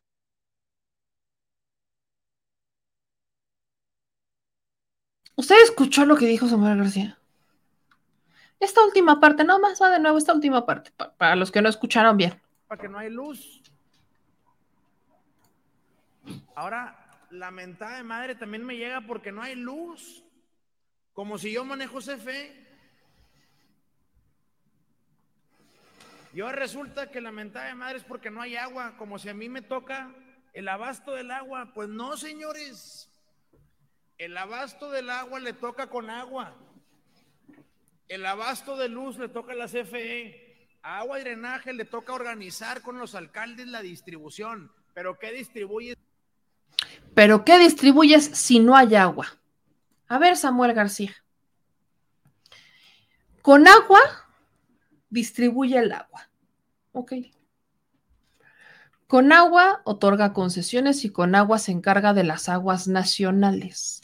El que se encarga de la distribución del agua es agua y drenaje. Solito se contradijo porque dice, con agua distribuye el agua. Y luego dice, agua y drenaje se encarga de la distribución en los, municipios. Pero ¿qué va a distribuir si no hay agua? Está viendo que nos estamos peleando porque en Querétaro acaban de privatizar el agua y la distribución depende del Estado. O sea, la distribución del agua depende del Estado. Las aguas nacionales son las que dependen de Conagua. Por supuesto que debe de haber una coordinación entre Conagua y agua y drenaje de cada estado. Por supuesto que debe de, de existir. Porque, claro, Conagua se encarga de las concesiones. Eso es un tema de Conagua. Pero la distribución del agua es el Estado. Por eso el pleito en Querétaro, porque lo privatizan. Privatizan el agua. Ahora será una empresa privada la que decida dónde va a mandar el agua, si va a subir o no bajar los precios. Es, una empresa privada. Eso, eso ocurre en los estados, Samuelito. Samuelito bebé. No, nada más, dato curioso. Pero es más, Samuel García se quiere lavar las manos de que le subieron el precio al agua. Le suben el precio al agua. Y subirle el precio al agua no fue decisión del gobierno federal, eso no fue, decisión de Conagua. Subirle el precio a la tarifa fue decisión de agua y drenaje, o sea, decisión de la persona que él puso en agua y drenaje, que resulta ser, y lo vuelvo a decir, socio de estas empresas embotelladoras de Nuevo León. O sea, Samuel García no entendió el manual para gobernar. Lo de CFE se lo paso, porque sí, el tema de la luz habrá que checarlo. Habrá que checarlo porque no hay luz. Recordemos que luego hay estados o municipios que no pagan y evidentemente la comisión les va. Ahí habrá que ver con la Comisión Federal de Electricidad. Pero va, le doy ese punto, órale. Pero lo del agua, bueno, si Samuel García se la va a, se la va a pasar bajo esta lógica de es que, ¿por qué se enojan conmigo? Cuando fue lo de Devani, yo no soy fiscal. Cuando fue lo de Yolanda, yo no tengo la carpeta del caso. Ah, pero no sea caso del Bronco, porque ya se regresó a la Ciudad de México para formalizar su denuncia en contra del Bronco, porque ya vino a entregar los papeles, porque ya solicitó la carpeta de investigación. ¿Es en serio? Digo, si el señor se la va a posar culpa, vaya, y no voy a decir responsabilizando, porque evidentemente, vaya, e, e, existen cosas que él heredó. Claro que heredó y qué padre que la señale para que la gente no se le olvide. Pero eso a decir que él no tiene responsabilidad en algo que efectivamente decidió su administración, como fue el incremento en la tarifa del agua, o como lo es los cortes en la distribución del agua. Le fue a pedir ayuda al propio presidente para que el presidente hablara con la industria, porque él no puede hablar con la industria porque no les puede exigir nada porque ellos lo pusieron. Pero no, él no hizo nada. ¿Cómo? ¿Eso cómo va a ser responsabilidad de Samuel? Óigame. Lo que es responsabilidad de Samuel es que somos, es que somos nosotros así todos ineptos. Lo que sí es responsabilidad de Samuel es ir a rescatar a este rapero freestyle, Lancer Lyrical de Migración. Eso, eso sí es responsabilidad de Samuel García, ¿no? ¿O qué tal del, del tema del pequeño ángel? Que fue un tema del DIF, una decisión que toma su esposa de mandarlo a un albergue en donde no debería de haber estado por ejemplo. Entonces, eso, eso tampoco es culpa de ellos, es culpa de, pues, de ellos, o sea, se lava las manos. Ok. Un líder tiene que aprender a asumir las responsabilidades que incluso toma el equipo al que él designó. Corrige en privado, aplaude en público. Asume responsabilidad como líder de Estado que es y si alguien la regó, entonces corrige y despide si es necesario. Pero le toca pechugar muchas cosas. A él le va a tocar apechugar muchas cosas. y no lo va a hacer. Entonces, tristemente en Nuevo León les están aplicando la de yo no fui, fue tete, cucara, mácara, títere, fue. Esa es la que le están aplicando en Nuevo León, en Monterrey también. Y le repito, son 700 mil personas las que eligieron a este señor, porque hubo un gran abstencionismo. Nuevo León es de los padrones electorales más grandes, más grandes, despuesito del Estado de México y de Chihuahua, pero es de los padrones electorales más grandes. Prácticamente 4 millones de personas, 4 millones de personas pueden votar en Nuevo León. Y votó un millón y cacho, de los cuales 700 mil eligieron, fueron mayoría y eligieron a este señor. Entonces, vaya, dice Daniel Hernán, Mariana Rodríguez llora porque Instagram limitó a hacer en vivos y casi culpa al niño que murió en el DIF. Ya era hora que Instagram le limitara porque está lucrando con la imagen de niños que son víctimas. Está lucrando políticamente con la imagen de niños que son víctimas de abandono, que son víctimas de abuso, que son víctimas. El hecho de que los niños sean, eh, estén en custodia del Estado o estén huérfanos, porque no están huérfanos, están en custodia del Estado, no quiere decir que la señora pueda decidir sobre estos niños porque tienen derecho a la privacidad. No es su mamá y ella no es el Estado no puede decidir ella si va a publicar, como si fuera la mamá, el rostro de los menores en videos. No lo puede hacer. Y contrario a todo eso, lo ha hecho. Entonces, alguien avísele a Samuel García que, que, el memo ¿no? de gobierno no es gobernar para la República de Instagram, no es gobernar para la República de TikTok, es gobernar para los ciudadanos para los ciudadanos, para los neoloneses, es para ellos, que salga tantito de su realidad y que deje este esquema de medios de comunicación, de percepción, en donde lo único que quiere el señor es generar la percepción de un buen gobierno cercano a la gente, pero es un buen gobierno para los influencers, es un buen gobierno para sus compadres, es un buen gobierno para los amigos de su esposa, es un buen gobierno para las élites, porque para los demás no es tanto así. Y miren, que apenas van todavía no llega ni al año. No llega ni al año de gobernar este señor. Les faltan cinco y cacho, prácticamente seis. Ahí nomás se la dejo.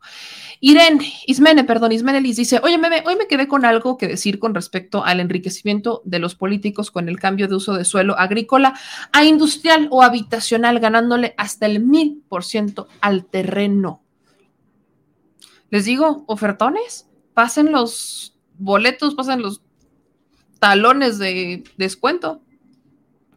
Bernardino, que nos manda 5 dólares super chat, una vez lo pongo en, la chile alcancía, dice, muy bien, Shalom, Movimiento Ciudadano va directo al fracaso. El nombre es diferente, pero la filosofía, la forma de gobernar, sus hechos son iguales que los del PRI, PAN, PRD. Dice Oscar López, espero mi saludo, meme. No me quiero ir a dormir sin un saludo tuyo hasta Tamaulipas. Oscar, te mando un saludo. Hasta Tamaulipas.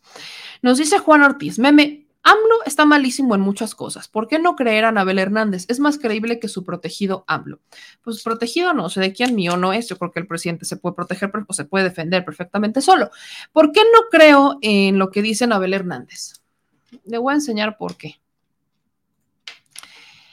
Aquí lo debo de tener porque se lo mandé para que lo pusiera en el programa.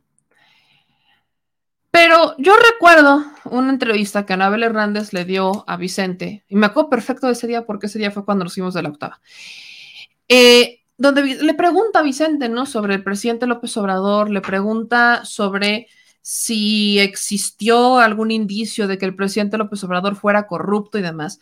Y Anabel Hernández le contesta a Vicente que no, que ella no tiene elementos para pensar que el presidente López Obrador fuera corrupto, que ella no tiene forma de, confirmar o de decirlo porque lo investigó. Incluso en otras entrevistas, eh, Anabel lo, decía, lo, dijo varias veces. El problema es que mágicamente cambió su opinión. Esto es lo que, esto es lo que a muchos de nosotros nos brinca. Eso es lo que decía Anabel Hernández. Súbale volumen, por cierto. y no hemos podido encontrarle ningún acto de corrupción. Ahora entiendo como presidente que pueda tener las mejores intenciones Andrés Manuel López Obrador, pero se puede confiar en el Poder Judicial, se puede confiar en la Fiscalía, se puede confiar en la autoridad hoy en México, en el gobierno de la Cuarta Transformación. Yo pienso que evidentemente no, y yo, yo pienso que esperemos que el presidente no peque de soberbio y piense que por el hecho de él ser honesto, que querramos creer que es así, yo mantengo, sostengo lo que sostuve en aquel momento. Yo hasta el día de hoy yo no he escuchado, no he visto ningún expediente judicial, ni aquí ni en Estados Unidos. Gagiola nunca lo mencionó, Vicentillo ni una línea de que el señor Andrés Manuel López Obrador pueda tener algún tipo con el de vínculo con el narcotráfico. Eso, de acuerdo a mis investigaciones de al menos 15 años, eso no existe. Esa es la verdad. No existe. No hay ni una sola línea. Lo que sí veo. Pero además eh, comentaré aquí en este espacio, como he comentado en, en entrevistas que ya me han hecho otros medios de comunicación, querida Carmen, y lo digo con la, con la solidez eh, moral que me acompaña, y lo diré con la solidez profesional que tengo, y lo diré además con la, con la convicción de los documentos que he leído, es que hay pruebas, hay indicios claros, documentales, de que esto existe, que ha existido, y que por desgracia hay estas pruebas documentales de que estos acuerdos, estos narcopactos electorales podrían ser no nuevos, me refiero no solo del año pasado en Sinaloa con Morena, sino podrían haber contaminado la campaña de López Obrador desde tiempo atrás, al menos desde el 2006. Pues ahí... ¿Qué pasó? No entiendo qué pasó porque esta entrevista se la da a Vicente en, a finales de 2019. No entiendo qué pasó a finales de 2019 con inicios de 2022. Bueno, no, ya lo estaba diciendo desde finales de 2021. ¿Qué pasó? ¿Qué pasó? Digo, el audio es muy bajo, pero sí se logra identificar que Anabel, en la entrevista con Vicente, eh, a finales de 2019, dice que en los 15 años que ella lleva de investigar, no existe una sola prueba que vincule a Andrés Manuel López Obrador con el crimen organizado. Que ni el Vicentillo ni Gaxiola lo han mencionado. No, no existe nada que lo vincule. Versus 2022 dice que existen pruebas en donde sí se vincularía, que incluso podría haber estado el crimen organizado vinculado hasta en la campaña del 2006 con Andrés Manuel López Obrador. ¿Qué pasó? ¿Tuvo nueva información? ¿Qué nueva información tuvo? Porque en ningún momento ha dicho Anabel Hernández que ha tenido nueva información. Ella se maneja con la misma información. Lo único que dice, o sus eh, hilos de conjeturas, todo inicia cuando Andrés Manuel López Obrador saluda a la mamá del Chapo. Después, cuando pasa lo del Culiacanazo. Y después, por sus reiteradas visitas a Badiraguato, más el hecho de que pasa eh, por los eh, bloqueos de las autodefensas y no le hacen absolutamente nada. Esos, esos elementos hacen pensar o le hacen inferir que podría estar vinculado. Pero las declaraciones que ya hace Anabel Hernández al remotarlas hasta el 2006 no tiene sentido con lo que dijo a finales de 2019 cuando dice que ya llevaba 15 años, ¿no? que llevaba 15 años investigando y que no existía una sola prueba, una sola prueba del vínculo de Andrés Manuel López Obrador con el narcotráfico, que no existía. Entonces, yo sí pregunto qué es lo que pasó. ¿Hubo una nueva información? ¿No hubo nueva información? ¿Cuáles son las pruebas? Porque si solamente nos basamos en, es que está yendo mucho a Badiraguato, es que lo de Culiacán. Vaya. Para todo dado respuesta al presidente, usted podrá no estar de acuerdo, podrá no gustarle lo que pasó en Culiacán, a muchos no nos gusta lo que pasó en Culiacán, pero menos, al menos a mí, menos me gustaría, o menos me hubiera gustado, tener hoy 200 muertos. 200 muertos y un narcotraficante fugado, porque lo que iba a pasar era eso. Lo que iba a pasar es que el cártel de Sinaloa iba a salir a proteger al hijo de El Chapo Guzmán, iban a matar a cualquier persona que se le pusiera enfrente, civil o militar, y lo iban a terminar rescatando. Eso es lo que iba a pasar. Íbamos a tener los víctimas inocentes y no íbamos a tener ningún detenido. Eso es lo que iba a pasar. Ese es el escenario. Entonces, yo pregunto, ¿Podrá usted no gustarle? Claro que podrá no gustarle. ¿Podrá no estar de acuerdo? Claro que podrá no estar de acuerdo. Pero eso es una cosa. Otra muy distinta es decir que por su opinión o por lo que usted infiere, él tiene vínculos con el narcotráfico. Y mire, se lo dice a alguien que en algún momento cayó en ese error. En algún momento caí en ese error. Por eso les digo, desde la perspectiva de en algún momento de mi vida caí en ese error. Al hoy veo con otros ojos el escenario. Porque justamente en el momento en el que caí en ese error, eran puras conjeturas. Era pura información falaz que no tenía sustento. Entonces, por eso yo hago esas preguntas, que son creo que muy válidas aún a la vez. con todo respeto. Eso no quiere decir que sea mala periodista. Simplemente quiere decir que no comparto en lo más mínimo lo que está diciendo en ese momento, porque para mí, el que el presidente vaya a Badiraguato, o que vaya a Culiacán, o que vaya mucho, o que haya ganado Morena en Sinaloa, lo único que me dice es que la gente hoy volteó a ver una oportunidad en donde los gobiernos dan programas sociales. Por Dios, dan programas sociales. Por supuesto que los programas sociales están haciendo que Morena gane, pero claro, y no es que esté mal, es que la política social como forma de gobierno es lógica. Si la gente lo que necesita son apoyos sociales y encontraron la forma de hacerlos constitucionales y de entregarlos directamente a los ciudadanos, aunque por supuesto hay varias mejoras que hacerles, porque todos son perfectibles, ¿usted cree que la gente no va a votar a favor de eso? ¿Usted cree que la gente va a votar a favor del que le dice no a los programas sociales o vota en contra de los programas sociales, pero va a su estado a decirle que le va a dar programas sociales? ¿Usted qué cree que va a pasar cuando están en contra del tren Maya, pero van a decirle que van a poner ellos su propio tren? Pero están en contra del tren Maya. ¿No? O sea, digo, creo que, creo que ese es un tema importante, ¿no? Ahora dice Oscar Alarcón, pero meme, sabemos exactamente a cada momento dónde está el presidente. O sea, si hay momentos en los que no se sabe, AMLO sería muy tonto para ir a hacer tratos con el arco frente a las cámaras, ¿no? Por supuesto que no sabemos en dónde está el presidente todo el tiempo, pero también sabemos que es una persona muy pública y muchas de sus, mucho de lo que hace es público. Cuando fue a Culiacán, todas las veces que ha ido a Culiacán ha sido completamente público. El tema de la mamá no lo negó, no, no lo hizo escondido, fue en un evento, la mamá fue a buscarlo a él, no él a la mamá, ¿no? Intentaron ahí sacar de contexto y decir que habían encontrado al hermano del Chapo, no era. Después se desmintió eso. Digo, que pudo haber ido, yo dudo infinitamente que el presidente haya ido ¿no? a buscar al cártel de Sinaloa, ¿Qué es lo que sí creo. Creo que el presidente al resolver los problemas que generan el narcotráfico, que son la violencia intrafamiliar, que son la pobreza, ¿no? la falta de oportunidades. Lo que está haciendo es que quizás, y lo estoy quizás poniendo en un, en un tema superior, las familias las personas, ellos mismos, los narcotraficantes, a estas alturas evidentemente no, pero ellos mismos quizás no se habrían convertido en narcotraficantes de haber tenido oportunidades, no lo sabemos, pero es un efecto en donde la gente más pobre voltea a ver al presidente porque los está ayudando como nunca antes y no se lo pueden recriminar, simplemente no se lo pueden recriminar.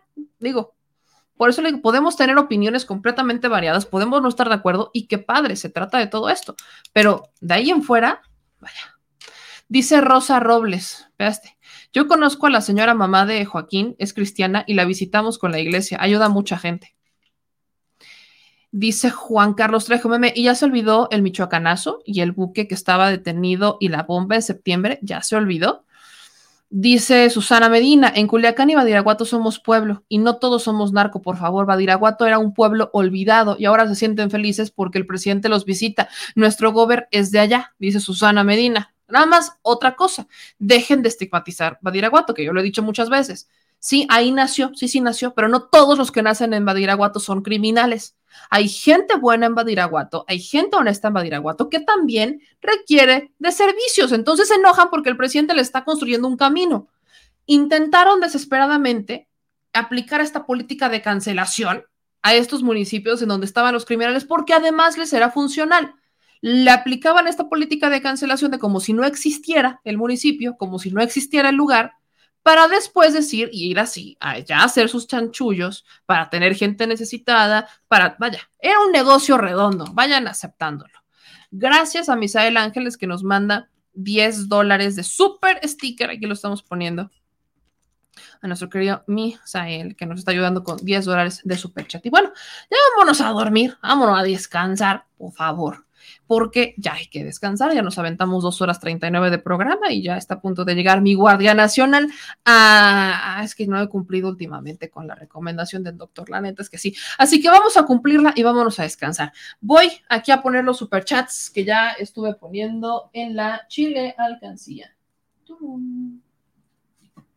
Acuérdese que cada que llenemos la chilalcancía, usted decide a dónde nos vamos a lanzar un reportaje. Vámonos a Badiraguato. ¿Quiere que vaya a Badiraguato? Ayúdenos a, llenar la chile alcancía, pero ya es hora de dormir. Yo le agradezco a todos que nos acompañen esta noche. De verdad, para mí es un gusto, como siempre, poder compartir con ustedes estos programas donde analizamos, donde informamos, pero también debatimos, como por ejemplo ahorita.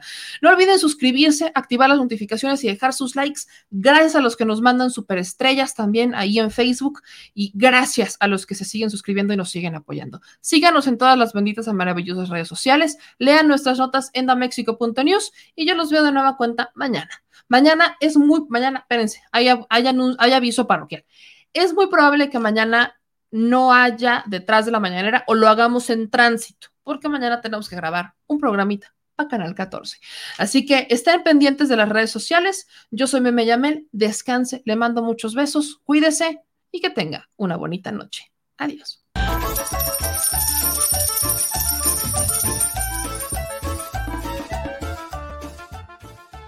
Al Chile.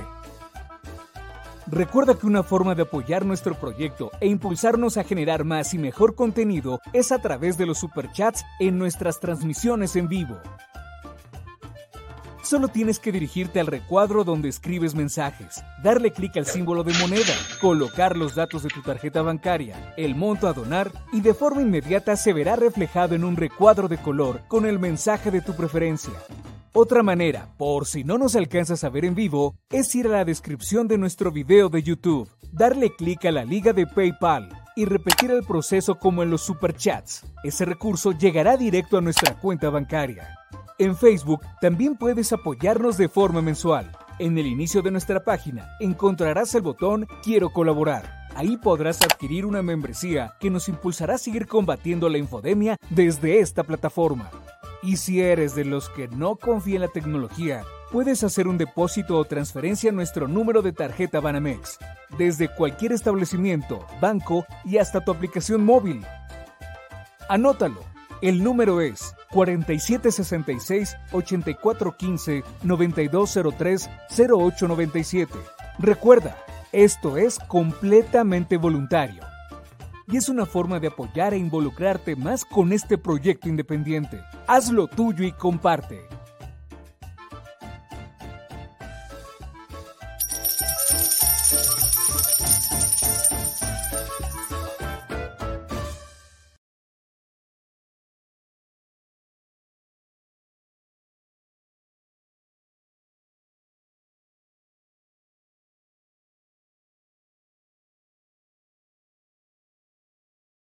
Si estás en Puebla y quieres un café que de verdad sepa a café, ve a Georgian Café. Vas a encontrar postres, variedad de cafés y tés, pero sobre todo un precio justo y sabor inigualable. Por la pandemia, su servicio es solo para llevar, pero de verdad no te lo puedes perder.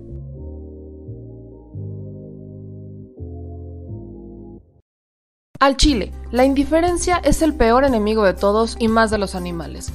Los últimos datos del INEGI señalan que en México existen cerca de 18 millones de perros y alrededor del 70% viven en las calles, es decir, casi 13 millones han sido abandonados, extraviados o nacieron en las calles. Esto posiciona a México como el primer país de América Latina con mayor índice de perros abandonados y también con mayor indiferencia al tema. El abandono es un fenómeno que afecta a perros y gatos de todo tipo, no entiende de edades o de razas. El 20% de perros y el 11% de gatos abandonados son de pura raza, mientras que el resto son mestizos. Por otro lado, la mayoría de perros y gatos llegan al refugio en la edad adulta, aunque también son recogidos cachorros y animales de edad avanzada. El maltrato animal también está presente y nuestro país aún está en pañales, pese a que se está comenzando a legislar para crear sanciones más severas a quienes cometan ese tipo de delitos. Por eso es importante la participación ciudadana y pedimos tu ayuda. Es hora de dejar de callar y ayudar a darles voz a quienes siempre están ahí para darnos una patita. Educar, esterilizar, identificar, reflexionar y adoptar es básico para revertir la tendencia. Pero si tú no tienes la posibilidad de adoptar o rescatar, ayuda a diferentes organizaciones que ya lo hacen. Angelitos peludos,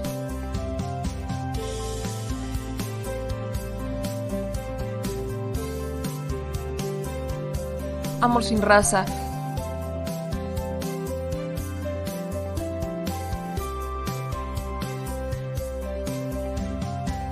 Frida Puebla.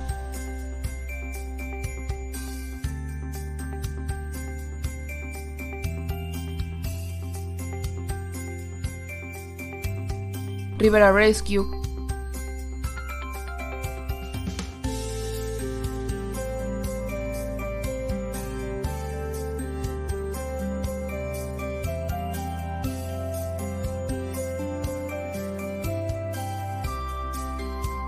Voz Animal MX.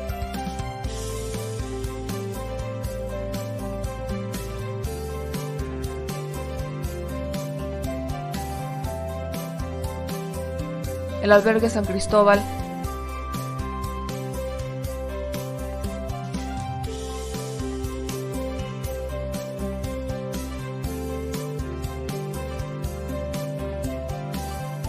Fundación Toby.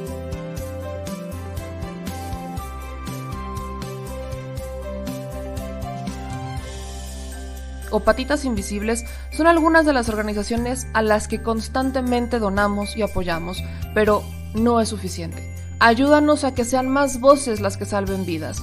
Sus patitas, de verdad, pueden salvar tu vida. Difunde y dona.